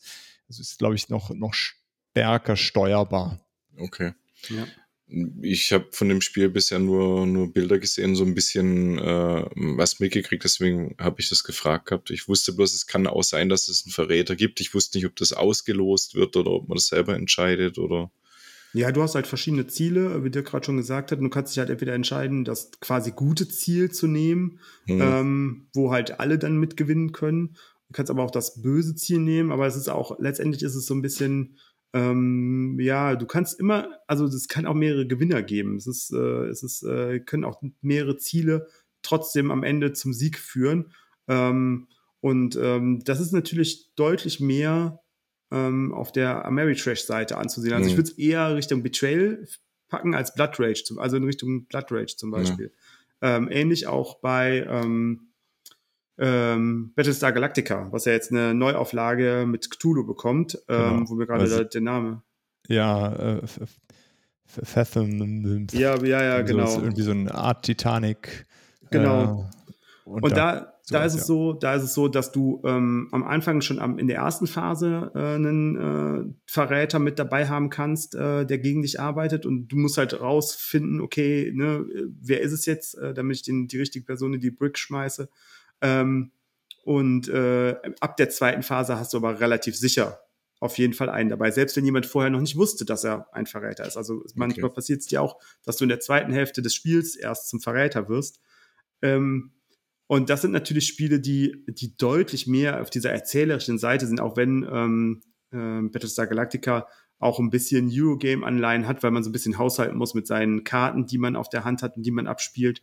Ähm, aber nichtsdestotrotz ähm, sind es deutlich mehr auf Ameritrash. Und wenn ich jetzt wieder auf den Euro-Bereich reingehe, äh, sich da bei Blood Rage deutlich mehr Anleihen an ähm, auch so Sachen wie ähm, äh, Seven Wonders zum Beispiel, ne? mit Karten, die ich als Ressourcen ausspielen kann oder die ich für bestimmte Aktionen benutzen mhm. kann. Ähm, da hast du deutlich mehr Anleihen. Also ist, ne, Blood Rage ist nicht Seven Wonders, aber ähm, der Einsatz von Karten, wie du sie nutzt, ist deutlich, deutlich stärker da an der Stelle. Könnte man dann vielleicht, also ich finde ja persönlich diesen, äh, den, den Namen Ameritrash oder Amitrash oder wie auch immer, äh, welche Variante da durch diesen, diesen äh, Zusatz Trash finde ich ja nicht so schön eigentlich, weil die Spiele machen ja viel Spaß und sie als Trash zu bezeichnen. Keine Ahnung. Deswegen äh, die Frage an euch: Würdet ihr sagen, dass, dass sie sich ähm, vielleicht auch dadurch, was du hattest es eben schon angesprochen, Dennis, äh, oder angedeutet, durch das Erzählen einer Geschichte stark unterscheiden, dass du in, in, auf der einen Seite eher Spiele hast, die wo die konkrete Mechanik gar nicht so wichtig ist, sondern die Interaktion und das gemeinsame Erleben ähm, von einer Geschichte, von einer Erzählung äh, am, am Tisch im Vordergrund steht. Also, ich würde. Wie sieht ihr das? Ja, auf jeden Fall. Also, äh, ich sehe ja. das auf jeden Fall so. Ähm, wenn ich mir so meine, meine, äh, meine Sammlung angucke und gucke, was ich da in Richtung, ähm, ja, sagen vielleicht nicht Ameritrash, sondern amerikanische, American-Style-Games äh, mir angucke, ähm, dann ist da deutlich mehr diese, ähm, diese Momente, wo man zusammen eine Geschichte erlebt, also Time Stories, ähm, dann ähm, Gloomhaven natürlich auch. Ähm, Gloomhaven kann man natürlich auch drüber streiten, aber äh, Destinies, aber das sind mhm. halt für mich Spiele, die deutlich mehr im, im, im, in diesem amerikanischen Art der Spiele angesiedelt ist, wo du natürlich auch viel mehr diese Aufstehmomente hast, wie beim Poker, sag ich mal. Ne? Wenn die letzte Karte, das letzte Blatt ist genau die rote Sieben, die du gebraucht hast, um einen Flush zu kriegen, mhm. dann hast du einfach diese Momente, wo du aufstehst und, und, äh, und Buja schreist und das war's dann. Das hast du natürlich bei Eurogames nicht und du hast auch keine ja. Geschichte. Wenn ich äh, ein Fest für Odin spiele, dann habe ich nicht das Gefühl, ich würde Wikinger spielen. Ne? Das ist, äh, das ja. ist ein, ein, ein, Logikproblem, was ich löse. Das ist es für mich. Ja, genau. Und würde ich auch sagen. Aber Simon, du hast eben sehr kritisch geguckt. Böse Zungen sagen ja immer, man könnte das Thema bei einem, bei einem Eurogame eigentlich beliebig austauschen und es würde trotzdem funktionieren. Also ich, ich sehe das eigentlich eher so ein, ein, ein Euro, ich glaube eher so ein Szenario und, und ein, ein Ameri Trash American Style Game ist dann halt eher so die, die, die Geschichte. Ob es eine gute Geschichte ist oder eine schlechte Geschichte, lässt sich drüber streiten, aber ich glaube, bei, bei, bei einem Eurogame liegt ja halt in der Regel irgendwie so ein gewisses Szenario, so lass uns jetzt Prag bauen oder ähm, du bist äh, ein Industriemagnat und möchtest dir dein Industrieimperium aufbauen. Ähm, keine Ahnung. Äh, und bei den anderen hast du halt äh, schon, die versuchen halt schon eher eine Geschichte zu erzählen, würde ich jetzt mal sagen. Aber dass das ja auch das, also du hast gerade gesagt, böse Zungen behaupten, dass ich ähm, behaupte, dass das äh, auch ein, äh, ein, Vorteil dieser Spiele ist, dass das Thema austauschbar ist. Weil du nämlich oh. quasi, also für mich ist es egal, in was was spielt. Also ich bin da auch bei Dirk, Science Fiction finde ich immer grundsätzlich ein bisschen besser. Also, ne, wenn ich die Wahl habe zwischen Science Fiction und Fantasy, würde ich immer Science Fiction nehmen. Ja. Ähm, mhm. aber das ist mir letztendlich egal. Ich habe auch viele Spiele, die, äh, die äh, Fantasy als, als Thema haben und es stört mich überhaupt nicht. Also ist, find es, ich finde die Spiele auch gut. Ähm, aber das ist bei Ameritrash, ähm, wir haben ja schon mal so ein bisschen drüber gesprochen, das ist, für mich ist das Schöne an, an, an den Euro-Style Boardgames, dass du quasi, wenn du eine Mechanik hast, die du gerne magst, die dir Spaß macht, also sei es Worker Placement, sei es äh, äh, ähm, Network Building oder was auch immer, ähm, dann ähm, kannst du halt ähm, ja einfach hergehen und dir Spiele in, mit dieser Mechanik suchen, die dann ein Thema haben, was dir doch vielleicht zusätzlich Spaß macht. Ja. Beziehungsweise das Thema ist, der, ist ja auch dem Spiel dann nicht im Weg. Ja, ne? also ähm, ich muss ganz ja, Im besten sagen, Fall unterstützt es das Spiel noch, ne? Also genau. wie Brass zum Beispiel. Ja, wo, genau. Wo das alles schön ineinander greift. Genau. Nee, und, und wenn, äh, das, das war jetzt, deswegen sage ich ja böse, böse Zungen sagen, äh, klar, kann man drüber streiten. Ich glaube, der, der kleine Junge, der das Spiel spielt, der möchte sich dann halt vielleicht einfach in die Rolle jetzt von irgendwie einem, einem Zauberer oder einem Magier hineinversetzen. Äh, von dann spielt halt ein Pen and Paper. So. Nee, der, der da halt den, den Dungeon aufräumt und auflevelt ja. und Loot findet und keine Ahnung ja. was. Und Natürlich lässt sich drüber streiten, ob ich mich jetzt äh, fühle hier wie der, der absolute Industriemagat, wenn ich da jetzt Bass Birmingham spiele und meine Kohle dahin baue. Äh, Im Prinzip könnte es genauso gut ein Fischereibetrieb oder keine Ahnung was sein. Es würde trotzdem genauso funktionieren. Ich hätte genauso meinen Spaß dran. Weil ich halt einfach. Das ist auf jeden mich, Fall weiter ja. entfernt. Ne? Also, äh, klar, mhm. wenn du eine Einzelperson spielst, äh, ist, ist die Connection auf jeden Fall eine größere, würde ich auch sagen. Zum Beispiel ja. Andor hast du ja, es, ist, äh, es hat ja überhaupt, also es ist ja ein knallhartes Eurogame, würde ich sagen. Legende von Andor. Also es ja. ist, äh, da kannst du ja keine, keine einzelne Aktion vergeuden, sonst hast du eh keine Chance. Ähm, und da hast du ja trotzdem die Möglichkeit, dich ganz intensiv mit den äh, Charakteren zu identifizieren. So, und äh, Patrick Panazzo jetzt bitte weghören. Das ist für mich auch der Grund, warum Andor bei mir überhaupt nicht funktioniert, weil das ist für mich also ich mag es, wenn ich die, die, die äh, Ameri-Style-Games spiele und habe dann halt, äh, hab dann halt meine erzählende Geschichte, die ich dann halt durchziehen kann, die auch so ein bisschen, wo es halt auch ein bisschen auf Glück ankommt, wenn du bei Gloomhaven, wenn du dem, den, hier den, äh, du kannst dich angreifen, du hast die beste Aktion vorbereitet und dann deckst du das Kartendeck auf und du hast diesen ähm, sorry, müssen wir wegpiepsen. Ab 18, äh, not safe for work. Äh, nein, also du, du diese, diese doofe Karte, um wo dein Angriff einfach nicht stattfindet. Und du denkst dir so, es darf nicht wahr sein, aber es gehört halt einfach hm. zum Spielgefühl dann dazu. Und ja. ähm, deswegen funktioniert Andor bei mir, glaube ich, nicht, weil wenn ich ein Eurogame spielen möchte, dann möchte ich halt auch wirklich die Kontrolle darüber haben. Und dann ist mir das Thema wirklich auch egal. Und bei Andor darf einem das Thema nicht egal sein, weil wenn einem das Thema egal ist, dann zieht es halt nicht so wirklich. Also hat war es bei mir zumindest. Dann hat es für mich halt nicht so gezogen. Ich glaube, das ist mein Problem, auch ja. was ich mit Andor habe, weil es halt ein Eurogame ist und ich mit von Eurogames mir was anderes ähm, erwarte. Ah, okay, interessant. Interessant. Äh, ich hatte eben noch einen Gedankengang. Äh, genau, bei, bei, dem, bei dem Geschichten erzählen. Ähm, da vom Geschichtenerzählen gibt es ja so ein bisschen, dann würde ich sagen, kommt man rüber zu dieser äh, Spielerinteraktion und dann gibt es ja oft diese Sachen, das spielt sich sehr solitär. hat, glaube ich, jeder schon mal gehört. Ja. Ja. Ähm, beschreibt im Grunde, ist ganz egal, ob wir zu dritt am Tisch sitzen und das spielen oder ob ich alleine da sitze. Ähm, also das, das Hm. beschreibt es ja Ja, ja. ganz, Ja. ganz konkret. Also es ist, äh, da, eure Aktionen haben nichts, äh, keinerlei Auswirkungen auf das, was ich so tue. Okay, dann spielen wir Wasserkraft. Äh, Dass es Spiele gibt, die, wo, wo das nicht der Fall ist, ist Ja. klar. Ne? Und ähm, ähm, Also bei äh, Wasserkraft, da kannst du dir ja schon ordentlich in den Teich pinkeln. ja, bei Brass ja auch und Terraforming Ja. Mars ist ja auch so. Bei, bei, Ähm. jedem, bei jedem Eurogame eigentlich kannst Ja. du das. Ne? Also ein, ein Eurogame, was, wo, wo das nicht der Fall ist, sind halt die, die Roll and Rides oder Flip and Rides oder so. Ja. Das sind halt die, wo du dir meistens nicht so sehr im Weg bist. Ja, oder zumindest sehr abgeschwächt. Ne? Also, Ja. Also bei, äh, ich bei, bei Flügelschlag Brass denke, das Birmingham, ist ja wenig. sorry. Bei Brass Birmingham, wenn, wenn da einer halt äh, dir vor der Nase irgendwie die benötigten Ressourcen wegschnappt, dann bist du auch ordentlich im Kotzen, wenn du die ganze Zeit darauf hingearbeitet hast Ja, klar. äh, und Ja, dir was und bei- aufgebaut bei- hast. Bei, bei Flügelschlag, klar, ich kann jemand anders nicht in sein, sein, sein Gebiet eingreifen, aber ich kann natürlich schon gucken, okay, wo geht der, der andere dorthin und kann ich mich da reinzecken, ne? Also indem ich einfach Mhm. sage, okay, ne, ich weiß, jemand geht sehr hart auf, ähm, auf äh, Greifvögel, dann versuche ich natürlich einen Vogel zu kriegen, der dann halt, äh, der dann, dann einmal mitmachen kann, auf jeden Fall, ne? Mhm. Damit ich dann halt da äh, mit Ressourcen oder Punkte oder was weiß ich an, auch an, abgreifen kann.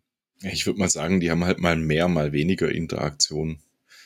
Also, Weil es kollidiert ja auch ein Stück weit mit dem Ziel, was wir eben hatten, ne, dass ich das sehr schön durchplanen kann. Ne? Weil dieses äh, andere schießen wir dazwischen und klar, in so einem Spiel, wo das alles sehr planbar ist, kann ich natürlich auch versuchen, die Aktion der anderen so ein bisschen zu antizipieren und zu sehen, okay, wenn ich das mache, provoziere ich wahrscheinlich eine Aktion von meinem Gegenüber. Was, was Mhm. wird das dann sein? Wie kann ich dagegen steuern? Wie kriege ich die Aktion möglichst früh? Gebe ich dadurch vielleicht was anderes auf? Das ist Abwägen. Aber grundsätzlich kollidiert es ja ne, miteinander. Ich kann es auf einmal nicht mehr komplett selber steuern, weil Mhm. eben mir jemand dazwischen schieben, schie schießen kann. ja. Genau. Ähm, aber es ist ja das, im Grunde das Spannende, ne, dass es eben nicht komplett all, selber durchplanbar ist, sondern dass ich äh, ich- durchaus mich auf was einstellen muss. Oder? Ich glaube, die Kritikerrunde äh, sagt dann halt einfach, "Ah ja, der klaut ihm halt dann einfach irgendwie ein Worker-Placement-Feld oder keine Ahnung was und denen fehlt halt dann, glaube ich, so die direkte Interaktion, habe ich so manchmal den Aber Eindruck, wenn ich, wenn ich unsere Jungs dann so höre. Aber genau das ist ja was, was mich dann auch schon mal, also ne, wenn ich mit meiner Frau spiele ähm, und ähm, wir spielen sehr viel, also ich bin, habe da sehr viel Glück, meine Frau spielt ähm, sehr gerne auch mit und spielt auch die meisten Sachen, die ich gerne spiele, spielen wir halt zusammen auch. Und wir sind beide in der, im Hobby mit drin. Und äh, sie kann das halt wunderbar, dass sie macht eine komplett andere Aktion und alles ist auf den einen Zug am Ende bei mir drauf ausgelegt. Und dann setzt sie sich genau in dem Moment gerade davor und ich springe auf und sage, das darf ja wohl nicht sein. Nisa, genau jetzt, du hast das nie gemacht, die ganze Zeit nicht und jetzt machst du es und du hast noch nicht mal den Vorteil davon. Und sie macht das dann manchmal absichtlich. Also es gibt ja auch Leute und ich gehöre auch dazu. bei, bei Terraforming Mars ähm, gucke ich auch, ist diese Karte, möchte ich, dass die jemand anders bekommt, selbst wenn ich sie nicht gebrauchen kann. Aber Ja. ist die vielleicht für jemand anders zu gut? Also wenn jetzt jemand ähm, hier Ecoline hat, so heißt die, die, Ja, die ja. so heißt ne, Die- die, der ja, eine genau. Konzern, ähm, wenn jemand Ecoline hat und ich sitze davor und muss quasi meine Karten beim Drafting weitergeben und da ist die Karte hier zwei Pflanzen und zwei ähm, und zwei. ja, die kriegt äh, Ecoline nicht. Nee, die kriegen die nicht, um Die Gottes kannst du Willen. nicht ne? durchlassen, genau. Genau, so. Dann, die hältst du halt einfach auf der Hand. Und das ist ja auch bei Eurogames, das ist ja auch, das ist indirekte Interaktion, aber du musst natürlich schon drauf gucken, was machen denn. Und das ist ja das Durchplanen in jeder Sekunde. Und das ändert sich auch jede Sekunde. Wenn du das aufzeichnen würdest, wäre das ein, ein riesen Mindmap von Verzweigung, was du beachten musst. Ne? Ja, ja. Jetzt muss ich mal gerade kurz nachfragen. Ich habe ich hab, äh, vorhin gedacht, am Anfang findet nur das Drafting statt. Findet es dann jede Runde statt? ja, immer Ja. wenn in die Forschungsphase, so heißt sie, ne? Genau, Ah, Ja, Forschungsphase, genau. okay. Also kriegt ja jeder seine, seine Ja. Karten auf die Hand und die werden immer gedraftet. Nach jeder Generation wird Ja. dann, werden dann vier Karten gezogen und dann werden die Okay. weitergegeben. Ja, also eine gedraftet, drei weitergeben. kriegst du äh, deswegen drei. eben der, der Hinweis. Okay, das also heißt, du musst dann je nach Blut Sinn, damit das, äh, das, der erste Teil des Spiels etwas beschleunigt wird, damit das Drafting, was das Spiel in die Länge zieht, Mhm. das dann wieder ausgleicht. Ja. Also je nachdem, was für Konzerne die anderen haben, kann es dann halt echt sein, dass du selber mal eine Karte nehmen musst, obwohl du sie eigentlich gar nicht wirklich brauchen kannst. Ja, du musst sie ja nicht kaufen, du behältst sie nur auf der Ja, ja. Hand und wenn der Draft durch ist, dann kaufst du die Karten und du kannst sie alle abwerfen, wenn du Okay. keine Lust Ja. hast. Also ich habe es eigentlich äh, bei jeder Terraforming Mars äh, Partie so, dass ich in einer Generation überhaupt gar keine Karten kaufe. Das ist mindestens eine habe ich immer dabei, wo ich nichts kaufe, wo ich nur Sachen, äh, entweder Sachen habe, die ich nicht gebrauchen kann oder nur Karten nehme, wo ich mir denke, so, nee, die kriegt mein Gegenüber nicht. Ja, ja. Und äh, Okay. es ist ja auch kein Problem. Du kannst ja äh, gut vor, vorbauen. Ne? Äh, du- Mhm. Dann hast du manchmal eine Top-Hand, die kaufst du halt alle, machst in der, in der Generation wenig und spielst sie alle in der kommenden Generation aus. Genau. Und das Ja, ist, oder genauso, du hast halt eine Scheißhand und denkst so, davon will ich nichts machen. Und dann bin ich auch so jemand, wenn ich es nicht muss, spiele ich keine Standardprojekte. Das ist auch so ein Ding, was man sich, also ich finde, Standardprojekte haben in der Regel nur, du hast am Schluss noch Geld für eine Stadt oder für Grünflächen, dann machst du das. Aber ansonsten, oder ab und zu schon mal ein, ein, ein, Kernkraftwerk. Ähm, aber ansonsten versuche ich eigentlich äh, alle anderen Sachen immer über Karteneffekte zu nutzen, weil sie in der Regel günstiger sind. Ja, Okay. Ja, klar. Wobei gerade äh, hier so Energieproduktion ähm, ist was, das, das ver verpasse ich oft über ein Standardprojekt einfach ein, zwei Mal am Anfang mitzukaufen, weil es ist nicht so teuer. Es gibt viele Karten, die gut sind, die wo du deine eigene Energieproduktion senken musst. Ja. Und die, die du nicht hast äh, über eine Karte, dann stehst du doof da. Aber wir schweifen nach Terraforming Mars ab. Ja, das stimmt. Wir müssen mal die Terraforming Mars äh, Folge. Kommt, kommt, Leute, die Terraforming Mars Folge kommt, keine Angst. wird Kommt. kommen. Ich, ich, ich denke auch, ich befürchte Ja. auch, genau. Ja. Äh, genau, auf jeden Fall, äh, ja, Spieleraktion. Äh, sicherlich etwas indirekter, aber äh, wir wollen sie trotzdem dabei haben. Ne? Ja, Und so Momente, definitiv. nein, was hast du getan, soll Genau. es äh, auf jeden Fall geben. Genau. Ja, und das ist halt, Definitiv. das, das ist ja das, was auch bei, bei, äh, bei Scythe, bei ähm, Ein Fest für Odin, ne? das stellt sich jemand auf die, genau auf die Aktion drauf und dann stehst du da, du hast dir drei Wikinger aufgespart für eine Dreieraktion, weil du schon damit gerechnet hast, dass du die gleiche Aktion als Zweieraktion, also zum Beispiel Auswandern ist so ein typisches Ding und dann stehst du da und sie verfallen ja einfach. Ne? Du kannst nicht, sie nicht einfach mitnehmen wie bei Terraforming Mars und dann stehst du da und das ist super, dann zu überlegen, okay, es ist eigentlich total der frustrierende Moment. Du stehst da, die Zweieraktion war schon weg, was relativ schnell klar war, weil du siehst ja, okay, die anderen haben auch Schiffe, die wollen auch auswandern. Werden sie, weil du musst ohne Auswandern, habe ich noch nicht erlebt, dass jemand, äh, wenn, wenn du ein paar Partien gespielt hast, dass jemand ohne Auswandern gewinnt, habe ich noch nicht erlebt. Ähm, Auswandern äh, gibt super viele Punkte. Die Zweieraktion davon ist weg. Die Dreieraktion hast du eigentlich gedacht, okay, der andere wird was anderes machen. Das macht, wird noch auf Walfang gehen oder wird noch seine Tiere vermehren oder was auch immer. Und dann wandert die Person aus, wo du denkst, boah, hätte ich jetzt überhaupt nicht mitgerechnet. Und du hast dann noch drei Wikinger und eigentlich hat, hast du keine Aktion, die du machen willst, Mhm. gerade, weil alles ist schon belegt in einer Dreier- oder Vierer-Partie und äh, viele sagen ja, ah, ein Fest für Odin mit vier Leuten viel zu lange. Ja, es dauert lange, aber es ist auch die engste Erfahrung und du musst ständig überlegen, okay, was, was mache ich jetzt? Wann nehme ich die Aktion? Nehme ich die am Anfang? Kann ich mir das, muss ich das jetzt machen? Oder habe ich Angst, dass dann die anderen Aktionen, die ich auch machen möchte, weg sind? Und Ja. da dann halt die, das hast du halt bei einem, bei einem Ameritrash oder bei einem Mary-Style-Game, hast du das einfach nicht. Du hast dieses Gefühl einfach nicht, diese, diese Gehetztheit. Diese Ja. hast du nicht, dieses, okay, dieses Zögern. Du hast nur, spiele ich die eine Karte zuerst oder spiele ich die andere Karte zuerst? Und das sind coole Momente und das macht auch Spaß. Ich will da gar nichts gegen sagen. Aber es ist ein anderer Geschmack, der halt da, dabei ist, ne? Ja. Ja, und äh, das, was du eben meinst mit diesem Aufstehmoment wie beim Pokern, gibt es da ja auch äh, immer mal wieder. Also gerade zum Beispiel bei Size, wo bis zum Ende, bis zum Auszählen der Punkte nicht klar ist, wer eigentlich vorne liegt. Und das gerade bei Size ist ja explizit in den Regeln, wenn einer anfängt, Punkte zu zählen unterwegs, ne? Abzug. Ja. Und das ist halt, das ist halt mega, ne? Und dann gibt's halt, dann zählst du die Punkte durch und denkst, okay, der eine liegt vorne und dann hat der andere eine andere Strategie gefahren und holt nochmal ganz auf und du hast es irgendwie gar nicht mitbekommen so richtig und nicht richtig drauf geachtet. Und dann holt er am Ende nochmal eine ganze Reihe Punkte raus. Also das habe ich jetzt auch schon öfter erlebt, äh, äh, erlebt, dass man eigentlich denkt, ah ja, der und der müsste jetzt eigentlich klarer Sieger sein.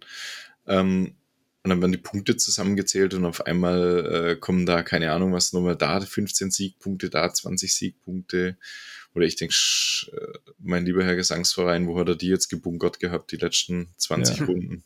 Meine Frau Ja, heute sagt, äh, haben wir Dinosaur Island gespielt ja, äh, und ähm, ich lag die ganze Zeit katastrophal hinten. Ganz, ganz übel. Ich bin in die letzte Runde gegangen mit äh, auf den führenden irgendwie 30 Punkte Abstand. Ich habe es am Ende ganz knapp gewonnen, weil ich halt einfach die großen Raubsaurier hatte und in der letzten Runde noch davon ordentlich gebaut habe und dann 20 Besucher gezogen. Äh, ja, und dann bringen die halt auf einmal irgendwie noch, haben die noch 50 Punkte eingefahren in der Abschlusswertung. Ne? Und das ist halt dann auch cool, ne? Irgendwie dieses. ja. äh, aber es sind nicht, aber sind für mich nicht diese Aufstehmomente. Das ist es tatsächlich nicht, weil so die, die das Auszählen auch dafür nicht so auf diesen einen Punkt konzentriert ist. Das ja, ist so. ja.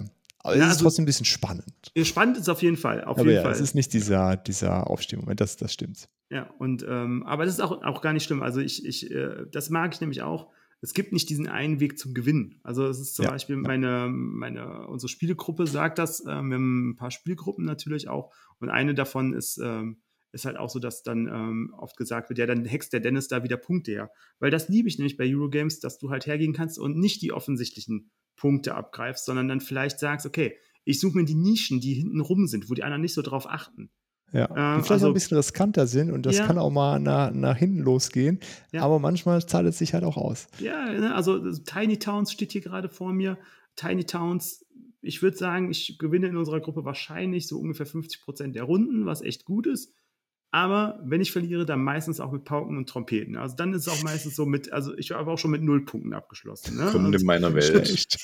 ja, so und ähm, aber das ist, ähm, das ist halt das auch, äh, es ist bei, klar, bei diesen erzählenden Sachen, da läuft es alles auf den Endpunkt. Bei Time Stories geht es darum, dass Bob nachher zufrieden ist, ne? Und äh, so. Aber, ähm, aber bei Eurogames hast du halt die Möglichkeit, nebenher noch andere Dinge zu tun, die dir dann halt Punkte bringen. Also die dir halt verschiedene äh, Taktiken, die du fahren kannst. Also ich weiß nicht, kennt ihr Evolution oder Evolution, wo man halt sein eigenes Tier bauen muss von Nee, äh, so quasi so Dinosauriermäßig sein Tier aufbauen muss, dem verschiedene Eigenschaften geben. Also zum Beispiel hat einen langen Hals, hat einen, ist äh, Mhm. besonders dick, kann sich gut vermehren.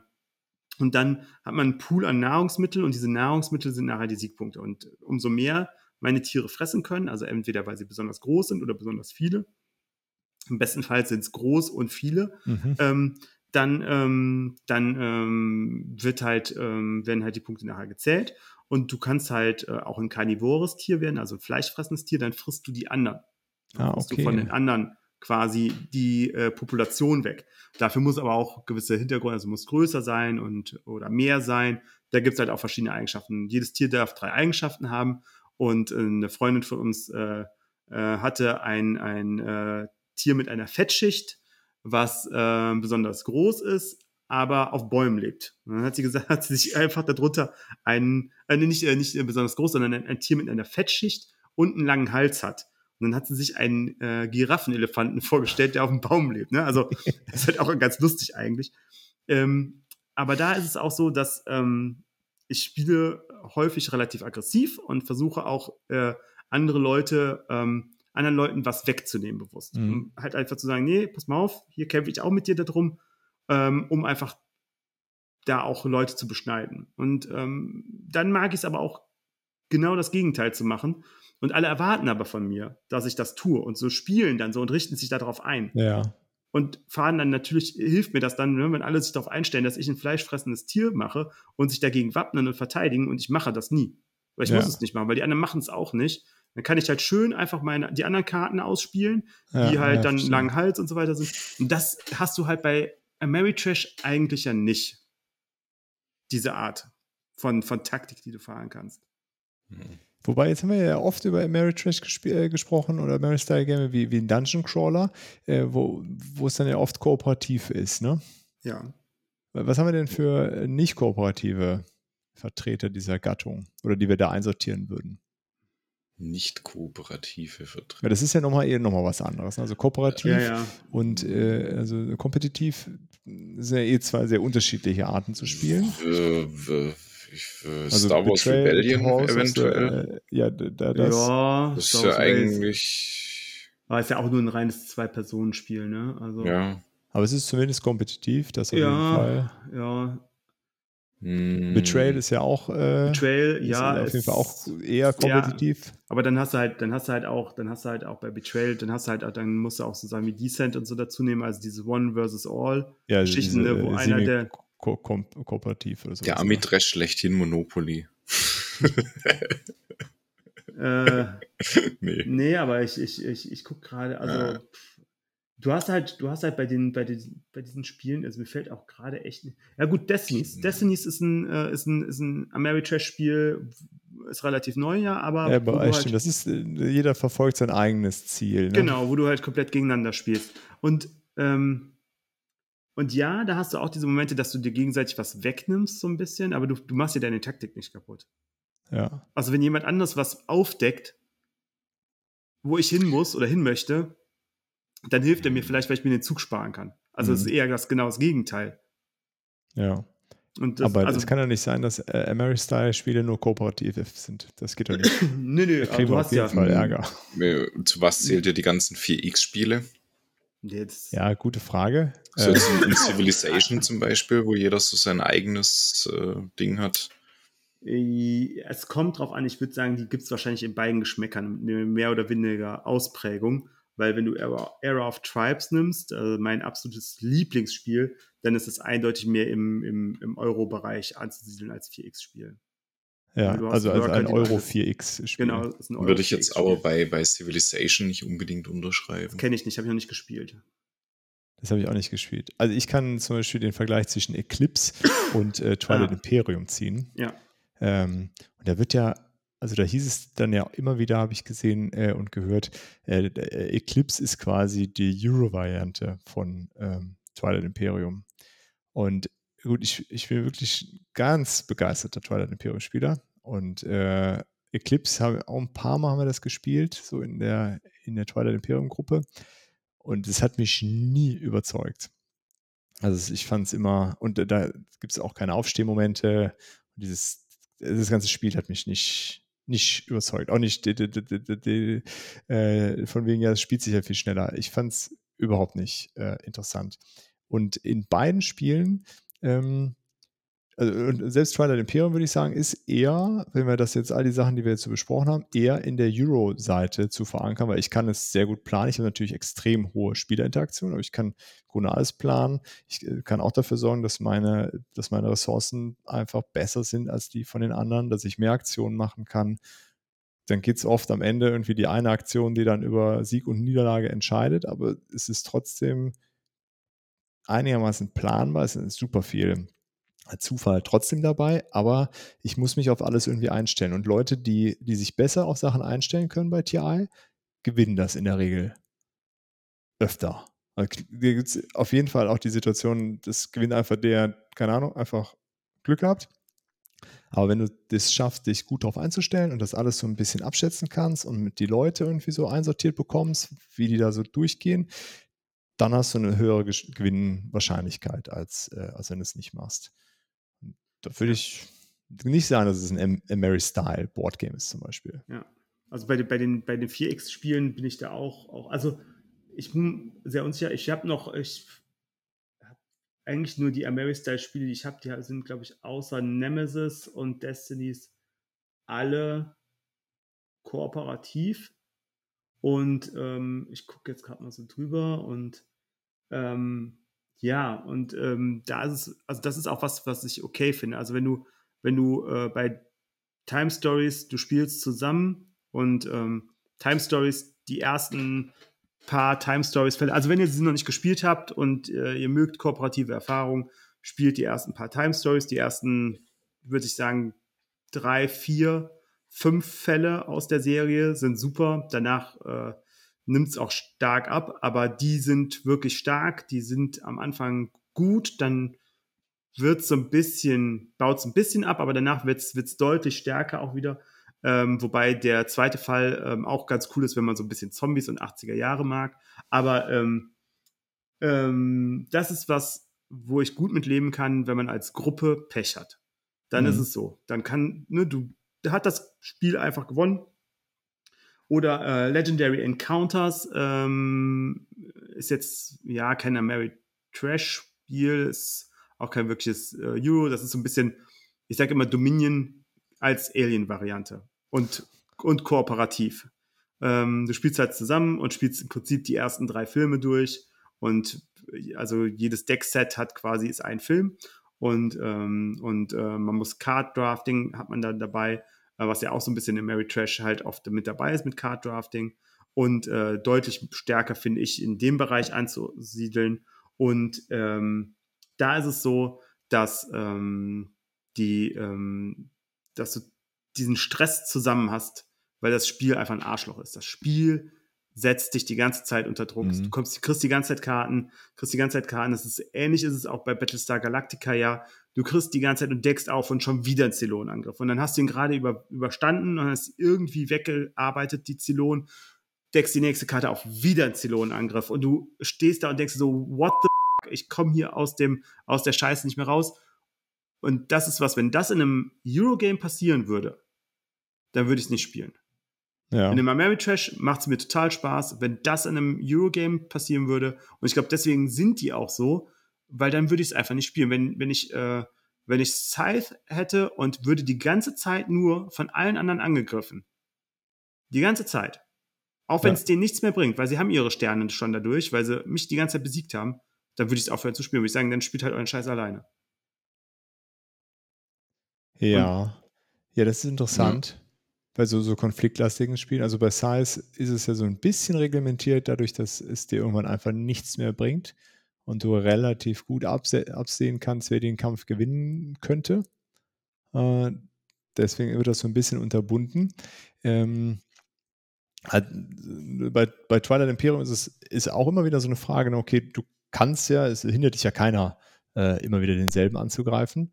Das ist ja bei, bei vielen solchen Spielen so. Und da da wird so ein bisschen auch dadurch unterbunden, dass es, es ist einfach teuer, dich, äh, also so einen offenen Krieg gegen jemanden zu führen. Das kannst du tun, aber du wirst halt dein Spiel im Grunde aus dem Fenster, Fenster werfen dadurch. Und das ist natürlich bei so einem Spiel wie Twilight Imperium, wo du den ganzen Tag da sitzt ähm, und dann nichts anderes zu tun hast, als einen so richtig zu nerven den ganzen Tag. Äh, blöd, wenn das jemand tut. Hm. Aber im Grunde sorgen die Spiele ja schon dafür, dass, dass nicht äh, die bevorzugte Art und Weise ist, sich zu verhalten. Weil ja, es dir einfach ja. nicht den Sieg bringt am Ende des Tages. Genau. Also es ist halt, es gibt ja auch, es gibt ja auch nur wenige Spiele mit, äh, mit Königsmacher, die bewusst auch einen Königsmacher einsetzen. Ne? Also ähm, ja, Oath. Oath, genau. Oath ist das klassische Königsmacher-Spiel, ne? Äh, äh, und auch Root könntest du als Königsmacher-Spiel ja. spielen. Ähm, ich glaube, da, äh, da haben sie bei äh, äh, Ladder Games schon ganz schön Bock drauf. Ja, ähm, es gibt einen ganz guten Vortrag, den, den suche ich mal raus und verlinke den in den Shownotes von Cole äh, Worley, dem, ja. dem Designer auf irgendeiner Game-Konferenz. Der ist halt ein mega Fan von Game. Wenn sich jetzt bei, bei Vast auch noch so verhält, dann könnte man da fast schon irgendwie System ja, also er, er, erklärt das ganz, also er erklärt, warum er Kingmaking einfach genial findet und das einfach immer einbaut. Und auch wenn ihn die Leute dafür nicht mögen. Aber es ist bei, bei, das, bei Oath ist es halt auch so eine Sache, auch da wieder, ne, wenn das bei, wenn das bei, bei einem Eurogame vorkommt, das, also ist jetzt ein ganz blödes Beispiel, aber wir haben vor 15 Jahren oder so äh, mal Monopoly das letzte Mal gespielt. Mhm. Und nee, zehn, lass es zehn Jahre her sein ungefähr. Fünf. Ähm, nee, tatsächlich. Gerade vor der Aufnahme. Brett steht noch hier. ich bin wie immer äh, der Schuh. Nein. Ähm, äh, und wir haben in der vollen Sechserbesetzung gespielt. Das war das letzte Mal, dass ich das gespielt habe. Und zwei davon haben nichts anderes gemacht, wie mein Spiel kaputt zu machen. Ja, ja. Die haben, ihr, die haben nicht versucht zu gewinnen. Die haben, ihr, die haben die ganze Zeit nur versucht, mein Spiel kaputt zu machen. Und dadurch habe ich natürlich nicht gewonnen. Wenn zwei Leute gegen dich spielen, dir nichts abgeben. Einfach nicht, weil es logisch ist oder so. Und das ist, was, je nachdem, wenn, wenn ich das bei, bei Nemesis habe, finde ich das in Ordnung. Das gehört halt zum Spiel dazu, finde ich cool. Bei einem Spiel, Monopoly ist, ist gar nichts, aber bei einem Spiel, sage ich mal, für ein Fest für Odin, wenn jemand sich nur auf, auf die Felder setzen würde, um mir sie wegzunehmen, auch wenn er nichts davon hat, das würde mich brutal ankotzen. Ja, aber äh, passiert das nicht, weil die Leute es nicht so spielen oder weil das Spiel quasi genügend Optionen bietet, trotzdem immer was anderes noch zu tun? Das ist ja die Frage, oder? Ich glaube, ich glaube, man will ja trotzdem, also man möchte ja selber gewinnen. Also ich glaube, aber die man, Leute, die mit denen du Monopoly gespielt hast, die wollten ja anscheinend nicht gewinnen. Ja, aber das ist auch, also das sind auch Leute, die sonst nicht Brettspiele spielen. Also das war, die spielen halt nicht, nicht viel Brettspiele, ne? Die haben halt, also die haben halt einfach nur gesagt, so, Du meinst, für die ist Monopoly noch ein Brettspiel. Genau, ja, genau. Oh, wir werden so, so viel Kommentare. Ja. Egal. Äh, Ja. aber, aber, Aber liegt einer- das dann, aber liegt einer das dann von nicht an dem Spiel? Also, nee, nee, das liegt ja dann nicht an dem Spiel, sondern es liegt ja an den Leuten, mit denen du Genau. spielst. Weil Ja. Die würden ja wahrscheinlich auch bei Fest von Öl einfach sagen: Oh, den Dennis, äh, hier einen hin, da einen hin, da einen hin. Genau, Guck ja, genau. jetzt tut. Ja, genau. Ja, das wär- wäre wahrscheinlich genau dasselbe. Und aber äh, genau, bei, bei, aber bei der Art von Spielen stört es mich halt einfach. Ne? Es stört mich halt einfach, dass es da so ist, dass es, ähm, dass man abseits von der Logik arbeitet. Und das ist was, wo wir wieder beim Anfang sind. Ich mag es halt, wenn es logisch ist, wenn man es halt ein bisschen planbar hat und Ja. dann darauf reagieren kann. Ähm, und äh, wenn ich was anderes, wenn ich ein anderes Erlebnis haben möchte, dann finde ich die anderen Sachen auch okay und gut. Aber Ja. ich mag es halt, wenn es, wenn es, äh, wenn es so ist. Und, ähm, und ähm, ja, dann kann man natürlich sagen, okay, bei Terraforming Mars, ich gebe dir diese Karte nicht. Aber das ist ja nicht so, dass ich jetzt sage, ich, alles, was ich tue, ist darauf ausgelegt, ähm, den anderen zu vernichten. Ja? Sondern es ist eher so, dass ich trotzdem ja noch gucke, okay, gibt es eine andere Karte, die mir, die ich gerade brauche, Ja, die ja. ich drei dringend brauche. Auch die Entscheidung hast du ja manchmal. Ne? Du hast die Ka zwei Genau. Karten, da du musst überlegen, okay, gebe ich jetzt dem anderen die Karte, die wird der super gut brauchen können, oder ähm, nehme ich die nicht, dafür kriege ich aber die Karte nicht, die ich unbedingt brauche. Genau, aber die werde ich wahrscheinlich dann nicht selber sehen. Ne? Sondern Genau. Die wird einfach auch irgendwo hängen bleiben in dem Fall. Genau, ja. Die sind meistens dazu gut. ähm, Thema Königsmacher und wie dieser Mechanismus auch super ähm, funktionieren kann. Äh, eine Partie ähm, der Eiserne Thron gespielt. Und ähm, Das Brettspiel oder das Kartenspiel? Brettspiel. Nee, das Brettspiel und äh, ist auch schon pff, ewig her, fast 20 Jahre, würde ich sagen. Ähm, und wir haben gespielt und ähm, es war relativ schnell immer klar, dass wir in, ja, mit, mit einer Art Bündnissen spielen. Ja, also wir Ja. haben volle Sechserbesetzung gehabt und wir haben halt mit Bündnissen gespielt, 2, 2, 2. Und dann, du, unterstützt dich gegenseitig, weil wenn du es nicht gemacht hättest, es haben sich halt zwei zusammengetan und haben gesagt, so, wir, wir machen jetzt, wir sehen jetzt zu, dass unsere Flanken zusammenhalten. Dann nimmst du dir halt deinen Nachbarn und sagst, ey, wollen wir nicht auch gucken? Und dann hast du automatisch schon diese, diese Bündnisse. Und äh, Freund und ich waren, waren sehr gut und, und äh, er war am Führen und ich habe halt, bin in seinem, in seinem äh, Fahrwasser mitgeschwommen und war wahrscheinlich so von Punkten her auf Platz drei oder vier. Ähm, und ein anderer Freund war total abgefuckt davon, hat die ganze Zeit gesagt, boah, Dennis, du verlierst auch, wenn du jetzt nicht äh, was gegen Dominik machst, du musst jetzt hier auf jeden Fall gegen den schießen und so weiter. Ich sage, nee, nee, wir arbeiten zusammen, passt alles, ne? Dann gewinnt halt der Dominik, aber das ist doch okay.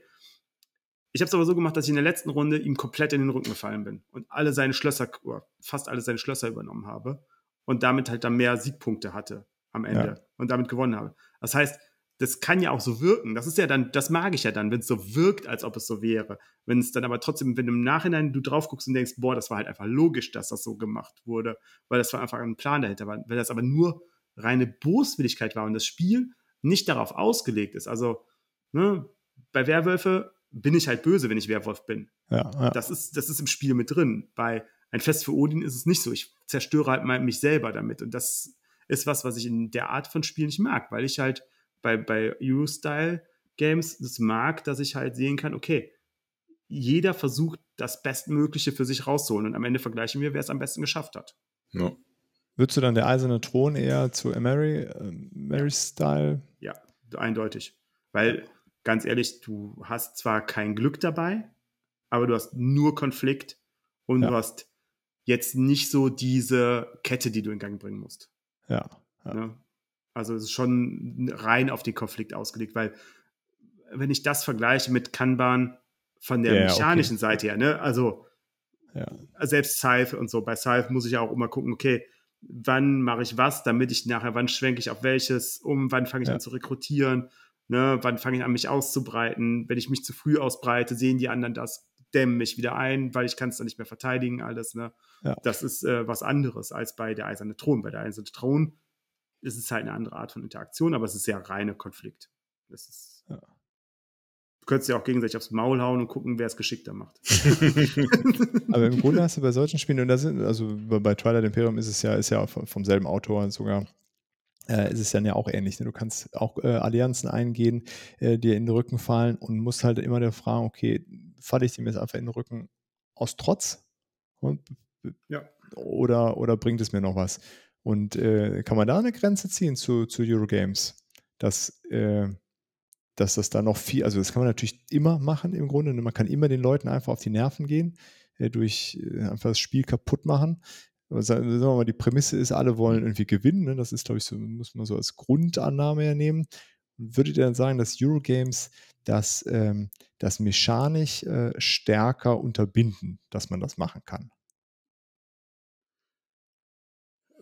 Da ich, da ich bei, bei, bei Ameritrash, wie gesagt, sehr, sehr die, die kooperativen Spiele, würde ich mal sagen, eher ja, ohne Wahrheitsanspruch. Okay, okay. Das meine Aussage. Ja. Wir müssen ja jetzt zu einer, zu einer vernünftigen Definition kommen, die man dann die allgemeingültige so klarziehen kann. Ja, ja also ich, ich glaube, ich glaub, wenn man, wenn man die allgemeine Definition ziehen will oder klarkommt, dann muss man halt einfach, wie gesagt, aus den Randbereichen weg. Und die Mitte davon wäre für mich so irgendwo neben Blood Rage anzusiedeln. Das wäre für mich die Grenze. Ja. Ne, also links vom Blood Rage wäre dann die Grenze zum, zum Ameritrash. So, dieses Blood Rage guckt so mit, mit, einem, mit einem halben Fuß schon rüber oder von mir aus auch mit einem halben Bein, aber, ähm, aber ist noch auf der, auf der Euro-Seite. Und wenn du es dann eindeutig haben willst, dann gehst du halt in, in, äh, in den ähm, Great Western Trail von Fister, nimmst du dann als, als, als Eurogame, wo du wirklich ganz viel Vorplanung hast. Wann mache ich was? Wann wechsle ich was? Und äh, nimmst halt dann auf der anderen Seite wirklich ein Betrayal äh, at House on the Hill. Ne? Das ist halt so, so die beiden, die beiden äh, Pole, die du halt beiseite, äh, beiseite packst. Und, ähm, und dazwischen findet es dann irgendwo statt. Mhm. Die Frage ist,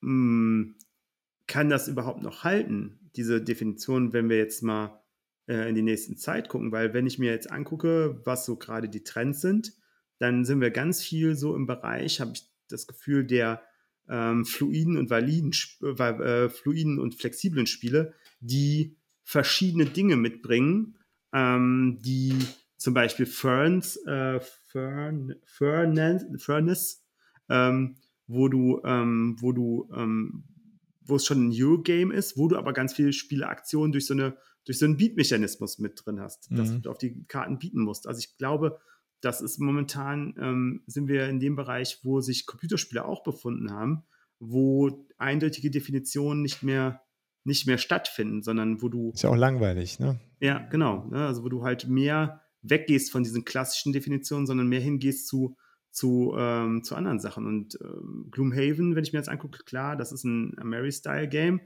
Nichtsdestotrotz hat das natürlich auch gewisse Vorausplanung und Taktik, die du mit drin hast. Das ist nicht viel, aber du entwickelst ja schon auch deine Stadt weiter und so weiter ähm, und äh, entwickelst deine Charaktere weiter. Was für Ressourcen setze ich ein? Ne? Welche, wie bekomme ich die? Das hast du ja schon mit bei. Und das wird bei Frosthaven ja noch mehr werden. Mhm.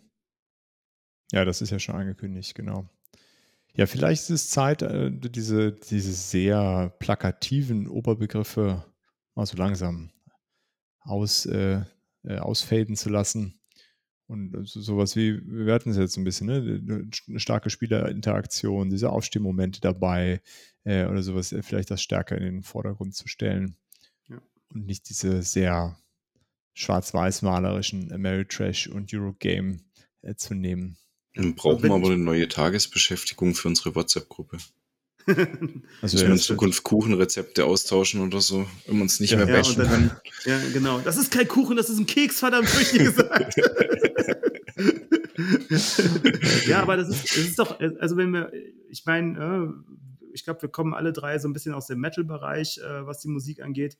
Ähm, du hast halt immer noch diese Leute, die sagen, der 80er Jahre äh, Death Metal und der 80er Jahre Power Metal oder 90er Jahre Power Speed Metal sind das einzig wahre und hören nur das. Die hören immer noch äh, die Keeper of the Seventh Keith von, äh, von Halloween und sagen, das ist das eine wahre Album, was es nur geben darf und alle anderen müssen genauso klingen und alles andere hat sich weiterentwickelt und ist spannender geworden, hat sich verändert, hat andere Einflüsse mit reingenommen.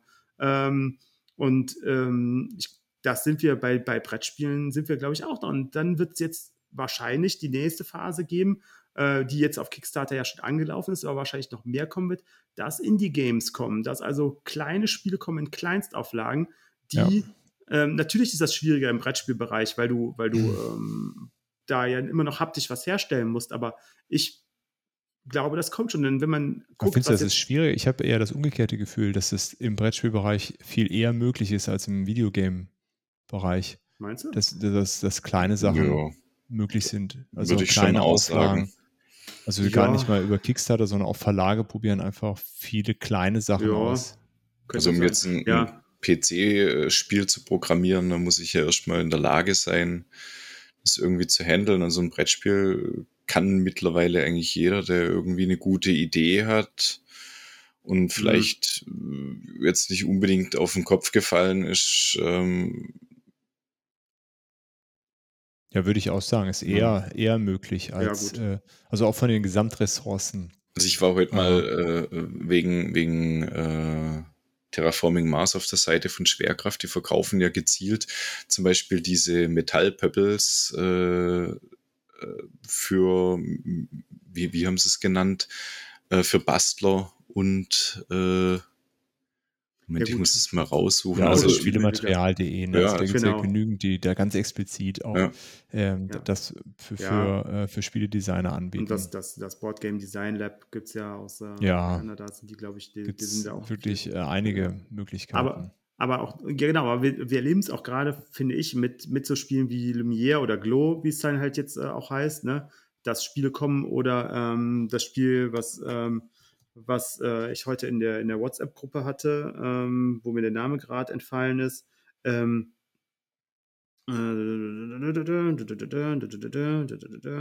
ähm, Ja, äh, ich habe es vergessen, wie es heißt.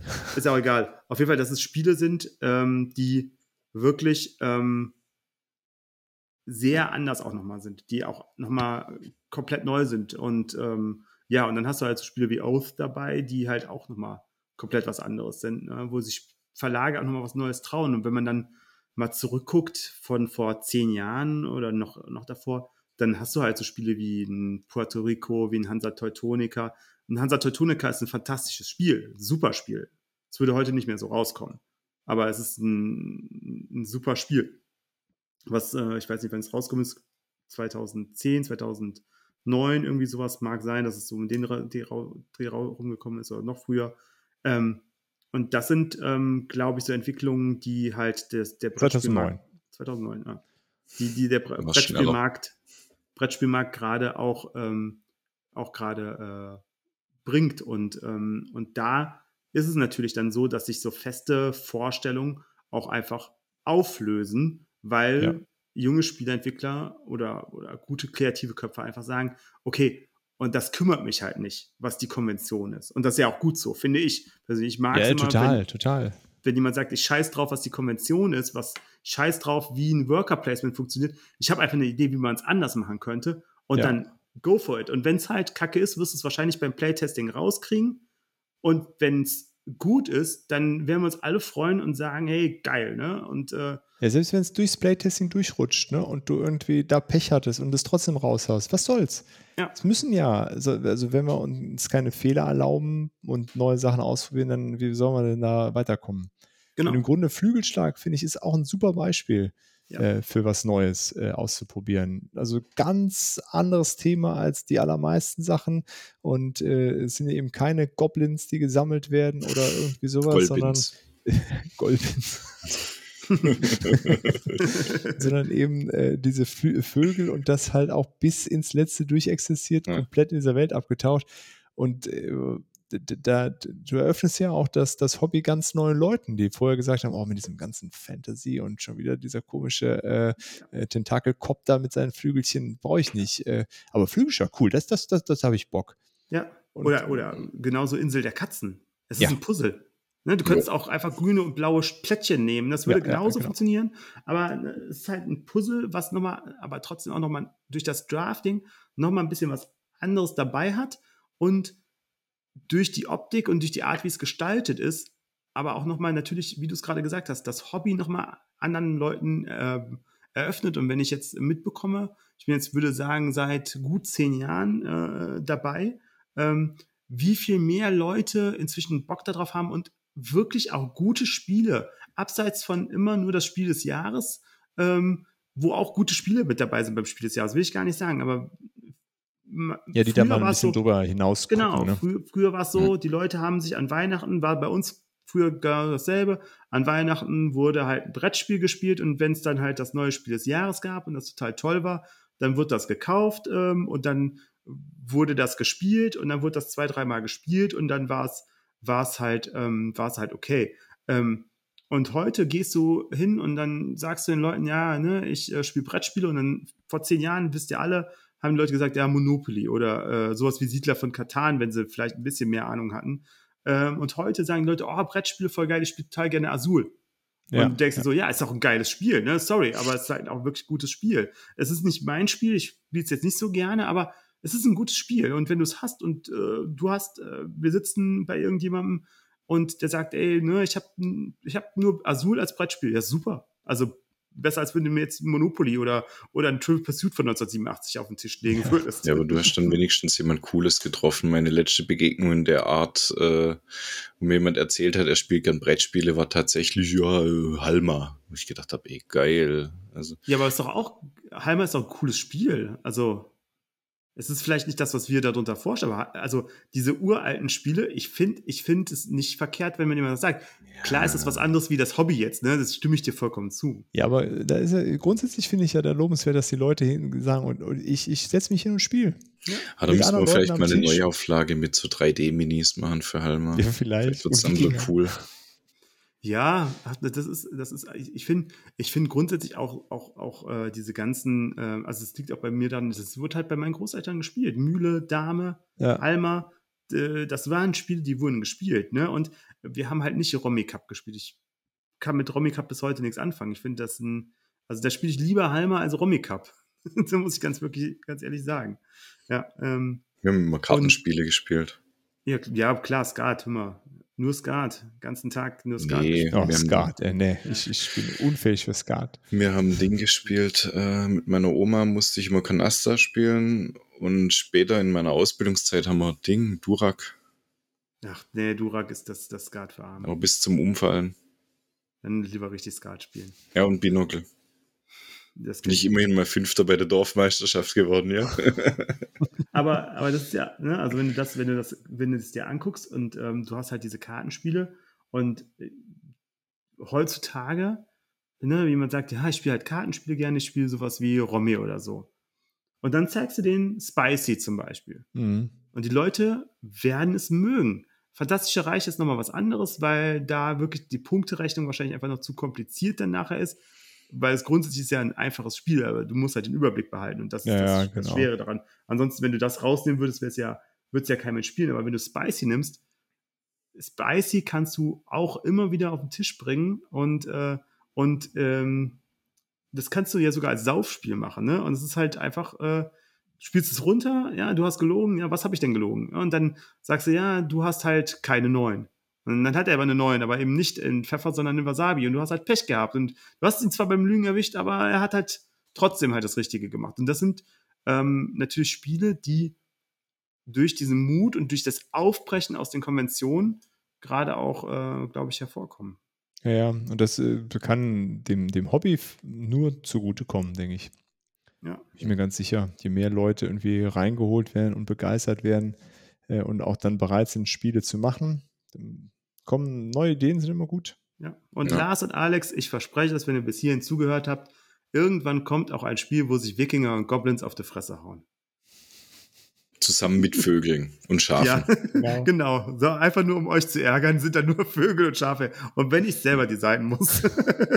Marmor. Ja, cool. ja. Dann klingt na, fast wie nach einem Schlusswort. Das ist perfekt das Schlusswort gewesen. Ja, also wir fassen nochmal zusammen. Wir mögen gern so Spiele, wo wir viel nachdenken können, spielen aber auch alles andere gern. Hauptsache spielen. Hauptsache spielen. Ja. Das Und freuen uns über neue, frische Ideen. Genau. Und äh, freuen uns darüber, wenn, ähm, wenn Mechaniken schön ineinander greifen, wenn eine Engine schön aufgebaut ist. Ja. Diese Eleganz da drin. Ähm, Ja, vor Wahrscheinlich- Dingen Eleganz. Das haben wir Ja. gar nicht gesagt. Das vielleicht Stimmt. noch so am Ende. ja, Die Eleganz mit wenig, mit wenig Regeln, viele Möglichkeiten zu haben. ja, Und du spielst das so und sitzt dann da manchmal und denkst dir, boah, wie geil ist das denn? ja. Es greift das alles Ist, ineinander. oh, welches Spiel, welches Spiel war es denn noch, wenn, wo, du, wo du denkst, das sind super einfache Regeln, aber es hat trotzdem so eine hohe Varianz da drin. Also Flügelschlag, klar, Flügelschlag ist was. Ähm, und ähm, Century Und- Spice Road habe ich noch nicht gespielt. Ist äh, Aber- ein relativ simples Spiel, das ist in zwei Minuten erklärt, aber du kannst dich da wirklich austoben. Ja. Aber das ist, das ist was, wo, wo, ähm, da hast du recht. Äh, Und Tapestry. Tapestry, so ein Spiel, du hast, die Regeln sind, du gehst in deinem Zug auf einer von vier möglichen Leisten einen Schritt voran, bezahlst die Kosten, die da sind, ansonsten darfst du den Schritt nicht machen und führst die Aktion aus, die drunter ist. Fertig, das ist das ganze Spiel. Und am Ende gewinnt derjenige, der die meisten Punkte hat. Und Ja. es hat aber, es dauert immer drei Stunden. Tapestry dauert immer drei Stunden, egal mit wem ich spiele, in, wel egal in welcher Gruppe. Und es macht mir immer Spaß und es ist immer klar, da ist auch Glück mit dabei, welche Tapestry-Karten und äh, welche ähm, äh, anderen Sachen äh, gerade sind, oder ob dir jemand was wegnimmt oder so. Aber letztendlich ist es wirklich super einfach. und Es hat eine unglaublich hohe Varianz drin und unglaublich hohe Tiefe, wo du nachdenken musst, okay, zu welchem Zeitpunkt im Spiel muss ich an welcher Stelle auf welcher Leiste sein, damit ich mich mit einer anderen bedingen kann. Und was Mhm. brauche ich, um da hinzukommen? Und das ist wirklich, wenn man es das erste Mal spielt, als ich das erste Mal gespielt habe, habe ich gedacht, warum wird da so ein Gewese drum gemacht? Und dann spielst du es und dann weißt du es, warum da so ein Gewese drum Ja. gemacht wird. Und du, die Lernkurve ist enorm dabei. Und ähm, ja, das ist, ähm, das ist ein Spiel, was für mich wirklich auch viel Eleganz äh, einfach hat. Und äh, alle Leute, die sich darüber ärgern, dass es halt kein Civilization-Spiel ist oder kein 4X-Spiel oder so, die sollen sich halt darüber ärgern und sollen andere Spiele spielen, aber es ist ein geiles Spiel, finde ich. Monopoly Cool. zum Beispiel. Du willst heute noch irgendwie rausfliegen aus dem Podcast, oder? Warum? Ich wollte den Leuten noch einfach nur was Sinnvolles empfehlen. Bevor aber sie das das jetzt im sind- Fernseher glotzen, sollen sie lieber Monopoly spielen. damit überrasche ich euch jetzt. Sagt mal, mit welchem Spiel bringt ihr neue Leute an Eurogames ran und wie steigert ihr es dann? Ihr habt Leute, die haben noch nie Brettspiele wirklich gespielt, abseits von Uno und Monopoly. Welches ist das erste Spiel, was ihr mit ihnen spielt? Ja, das ist eine gute Frage.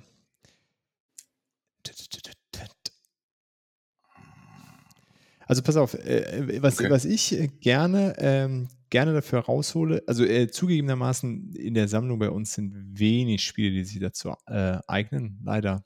Das ist so eine, so eine Schwäche auf jeden Fall. Und ich finde, da sollte es mehr von in so einem Spielerhaushalt geben, um eben den Einstieg zu erleichtern. Äh, aber wir äh, nehmen dafür gerne Reef. Das ist so dieses Korallenlegespiel. Das ist auch so ein Spiel, das ist ganz schlecht weggekommen, hatte ich das Gefühl. Ja, macht das das total viel Spaß. Es ist, äh, spielt sich so schön runter, ganz einfache Regeln, auch ein, relativ elegantes Spiel. Du hast eine Karte, du kannst entweder die, die Korallen kriegen, die da drauf sind, oder die Punkte werden, die unten sind. Und die äh, ist natürlich immer so, dass das sich gegenseitig quasi ausschließt. Ähm, Hm. Ja. Hast ein einfaches Handlimit, du baust die Dinger, du hast irgendwie so ein Türmchen, was du da baust, hast ein bisschen Interaktion, du kannst den anderen auch die Sachen mal wegnehmen, du kannst so ein bisschen steuern, wann das Spiel zu Ende ist, indem du ein paar Sachen vormachst. Du kannst auch so von hinten nochmal rauskommen und sagen, ich versuche lieber was Großes zu bauen, mit dem Risiko, dass es dann schneller vorbei ist.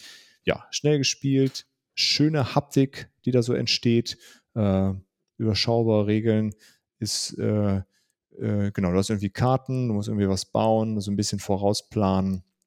Äh, ja, das ist so ein Ding, was, äh, was ich finde, funktioniert ganz gut, äh, so als Einstieg. Äh, ja, und dann Quacksalber von Quedlinburg. finde ich, ist es schon so ein bisschen anspruchsvoller, lässt sich ja auch steigern durch, also mit den Erweiterungen eh, aber auch im Grundspiel kannst du es ja umdrehen und dann die etwas kompliziertere Variante unten haben. Aber das ist auch so ein, so ein Spiel. Ne? Alle sitzen da, alle machen gleichzeitig was. Das ist schon mal super cool. Es muss keine, es gibt keine Downtime. Alle ziehen Dinge aus ihrem Beutel und hoffen, dass sie nicht explodieren. Äh, super lustig. Das also bei mir Bein. ist das Century Spice Road. Ähm, ich weiß nicht, ich habe dir beide äh, noch nichts davon gehört. Kurz, ähm, ihr seid Gewürzhändler. Ähm, es gibt immer zwei Möglichkeiten, entweder, also mehrere Möglichkeiten. Ähm, du hast Auftragskarten auslegen, für die du eine bestimmte äh, Menge verschiedener Gewürze benötigst, um die erfüllen zu können. Die geben verschieden viele Punkte. Ähm, und es liegen Karten aus, mit denen du dir die Gewürze entweder ernten kannst oder upgraden kannst. Du baust dir eine Engine auf mit der Zeit und musst einfach gucken, dass du vom günstigsten, was in dem Fall glaube ich Kurkuma, ähm, Safran, Kardamom und Zimt. Das ist die Reihenfolge, wie du sie upgraden kannst. Und je nachdem, äh, was für eine Auftragskarten gerade ausliegen, musst du ja gucken, dass du dir irgendwie die Gewürze anhand deiner Engine zurechttausch. Wenn du sie hast, kannst du in deinem Zug einfach die Gewürze abgeben, nimmst dir die Auftragskarte, legst die verdeckt vor dir ab. Wer zuerst fünf Aufträge erfüllt hat, beendet das Spiel und dann wird zusammengezählt. Ist der Schnellabriss. Okay. Also es. Lässt sich relativ schnell runterspielen. Wie gesagt, ist in zwei Minuten erklärt. Man braucht ein bisschen, bis man reinkommt und spielt sich eigentlich gut von der Hand runter. Okay und steigern, das ist bei mir das Problem. Bei mir geht es halt dann schon relativ steil. Danach direkt Brass. Oh. Ja, genau. Nee, Brass jetzt nicht unbedingt, aber ich glaube, um jemand in so ein Worker-Placement Bereich reinzukriegen, würde ich dann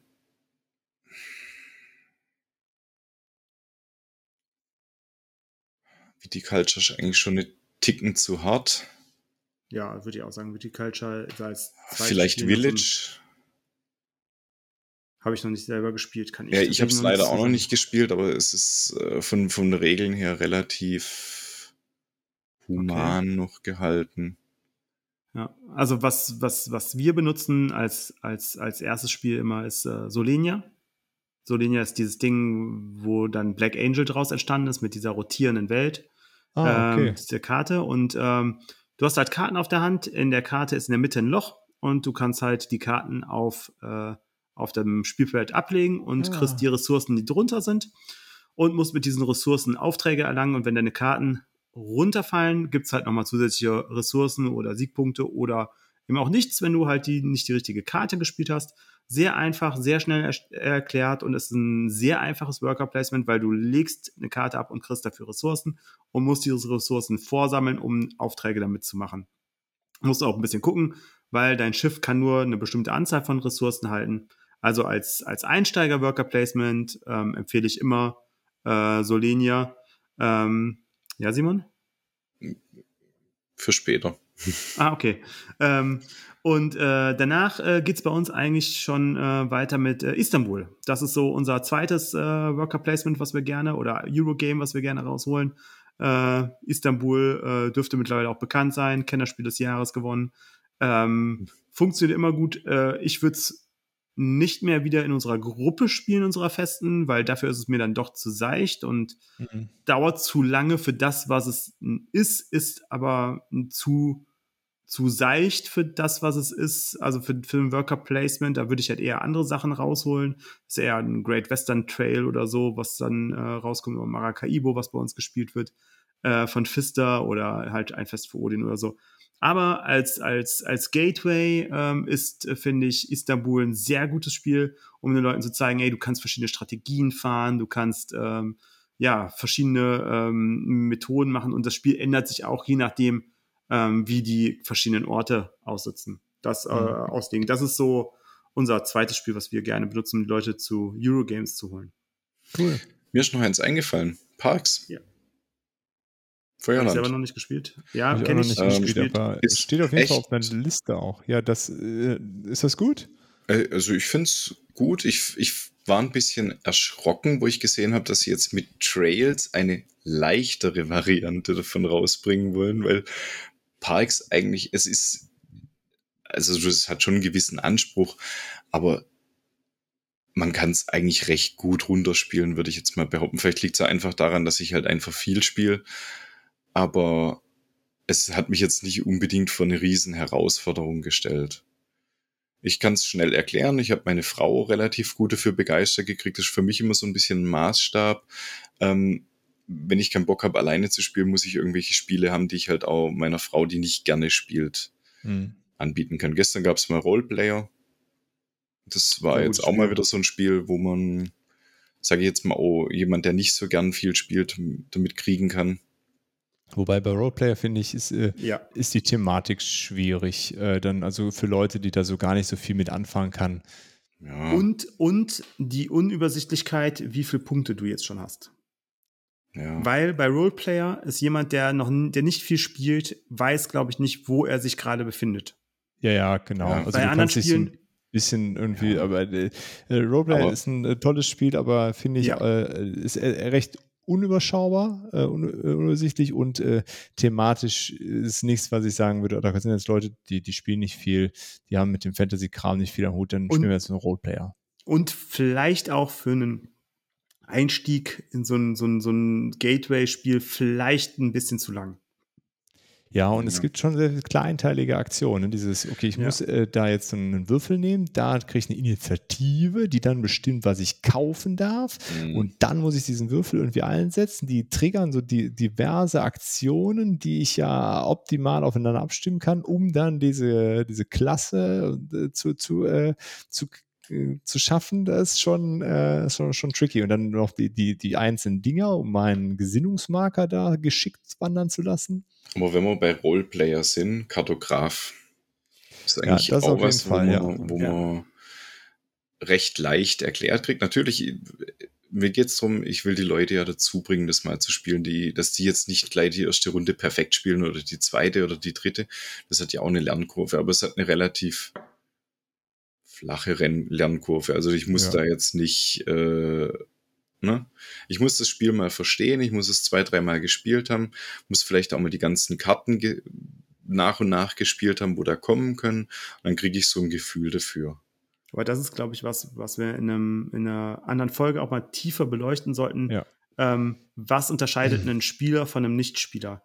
Weil als kurzer Teaser, ich glaube nämlich, es ist das Frustrationslevel in der ersten Partie, was viel ausmacht. Ja, äh, du darfst die Leute, ja, die, die setzen sich dahin und du darfst sie im Grunde, darfst sie da nicht verlieren. Die müssen einfach eine geile Erfahrung haben beim ersten genau, Mal. Ja. Genau, und, und viel Spieler ähm, geht halt her und nimmt die erste Partie als das, was es ist, nämlich ein reines, ich gucke mir das mal an und ab der zweiten Partie können wir mal anfangen zu überlegen, ob man wirklich ähm, ja ob man wirklich aufs Gewinn spielt. Also ich spiele ja, die erste ja Partie. Schon, äh, weil man ja auch schon gelernt hat, äh, zu erkennen, okay, wo geht das hin? Ne? Welche Mechaniken sehe ich hier? Ja. Welche Kombinationsmöglichkeiten zeichnen sich ab? Reizt mich das, das nochmal zu machen oder eher nicht? Also genau. wenn ich, wenn ich meine Frau zum Beispiel für ein Spiel gewinnen will, dann darf ich es nicht mit ihr und Dan zusammenspielen, weil der Dan, der zieht grundsätzlich voll durch. Dem ist es scheißegal, ob der gegen einen, einen Dreijährigen spielt, einen, einen 90-Jährigen, der zieht immer voll durch. Und wenn er einen Punkt machen kann, macht er ihn. Scheißegal, ob der dich jetzt mit 200 Punkten Unterschied gegen die Wand nagelt, er wird's machen. Ich habe ein einziges schwierig. Mal ein Spiel erlebt. Ich glaube, es war Everdell, wo er meiner Frau wirklich einen Zug geschenkt hat. Man hat sich hinterher so über sich selber aufgeregt, weil das Spiel dann zur Abwechslung mal nicht gewonnen hat. Da, ja, ja. finde ich schwierig, finde ich schwierig. Ja, also aber da, da, da machen wir noch mal was äh, separat zu. Äh, äh, genau, also auch äh, Leute ran, also äh, äh, Teaching, Teaching Games. Teaching Games ist auch ein sehr gutes Thema. Teaching Games. Ja, schön. Ja, prima. Das war cool. Ja. Schön, schön. Dann machen wir einen Deckel drauf. Genau. Ich danke euch für eure Zeit. Wir danken dir. Genau, vielen Dank und ähm, ja. Tschüss. Schönen Abend genau. noch. Ciao. Macht's ciao, gut. Vielen Dank fürs Zuhören und schön, dass ihr dabei wart. Wir hören uns hoffentlich bald wieder und bis dahin lasst uns doch einen Kommentar da, schreibt eine E-Mail oder schickt eine Postkarte mit euren Fragen, Wünschen und Anregungen. Gerne bewertet uns auch bei Apple Podcasts. Wir freuen uns über jedes Feedback. Tschüss und bis bald, eure Boardgame Theory.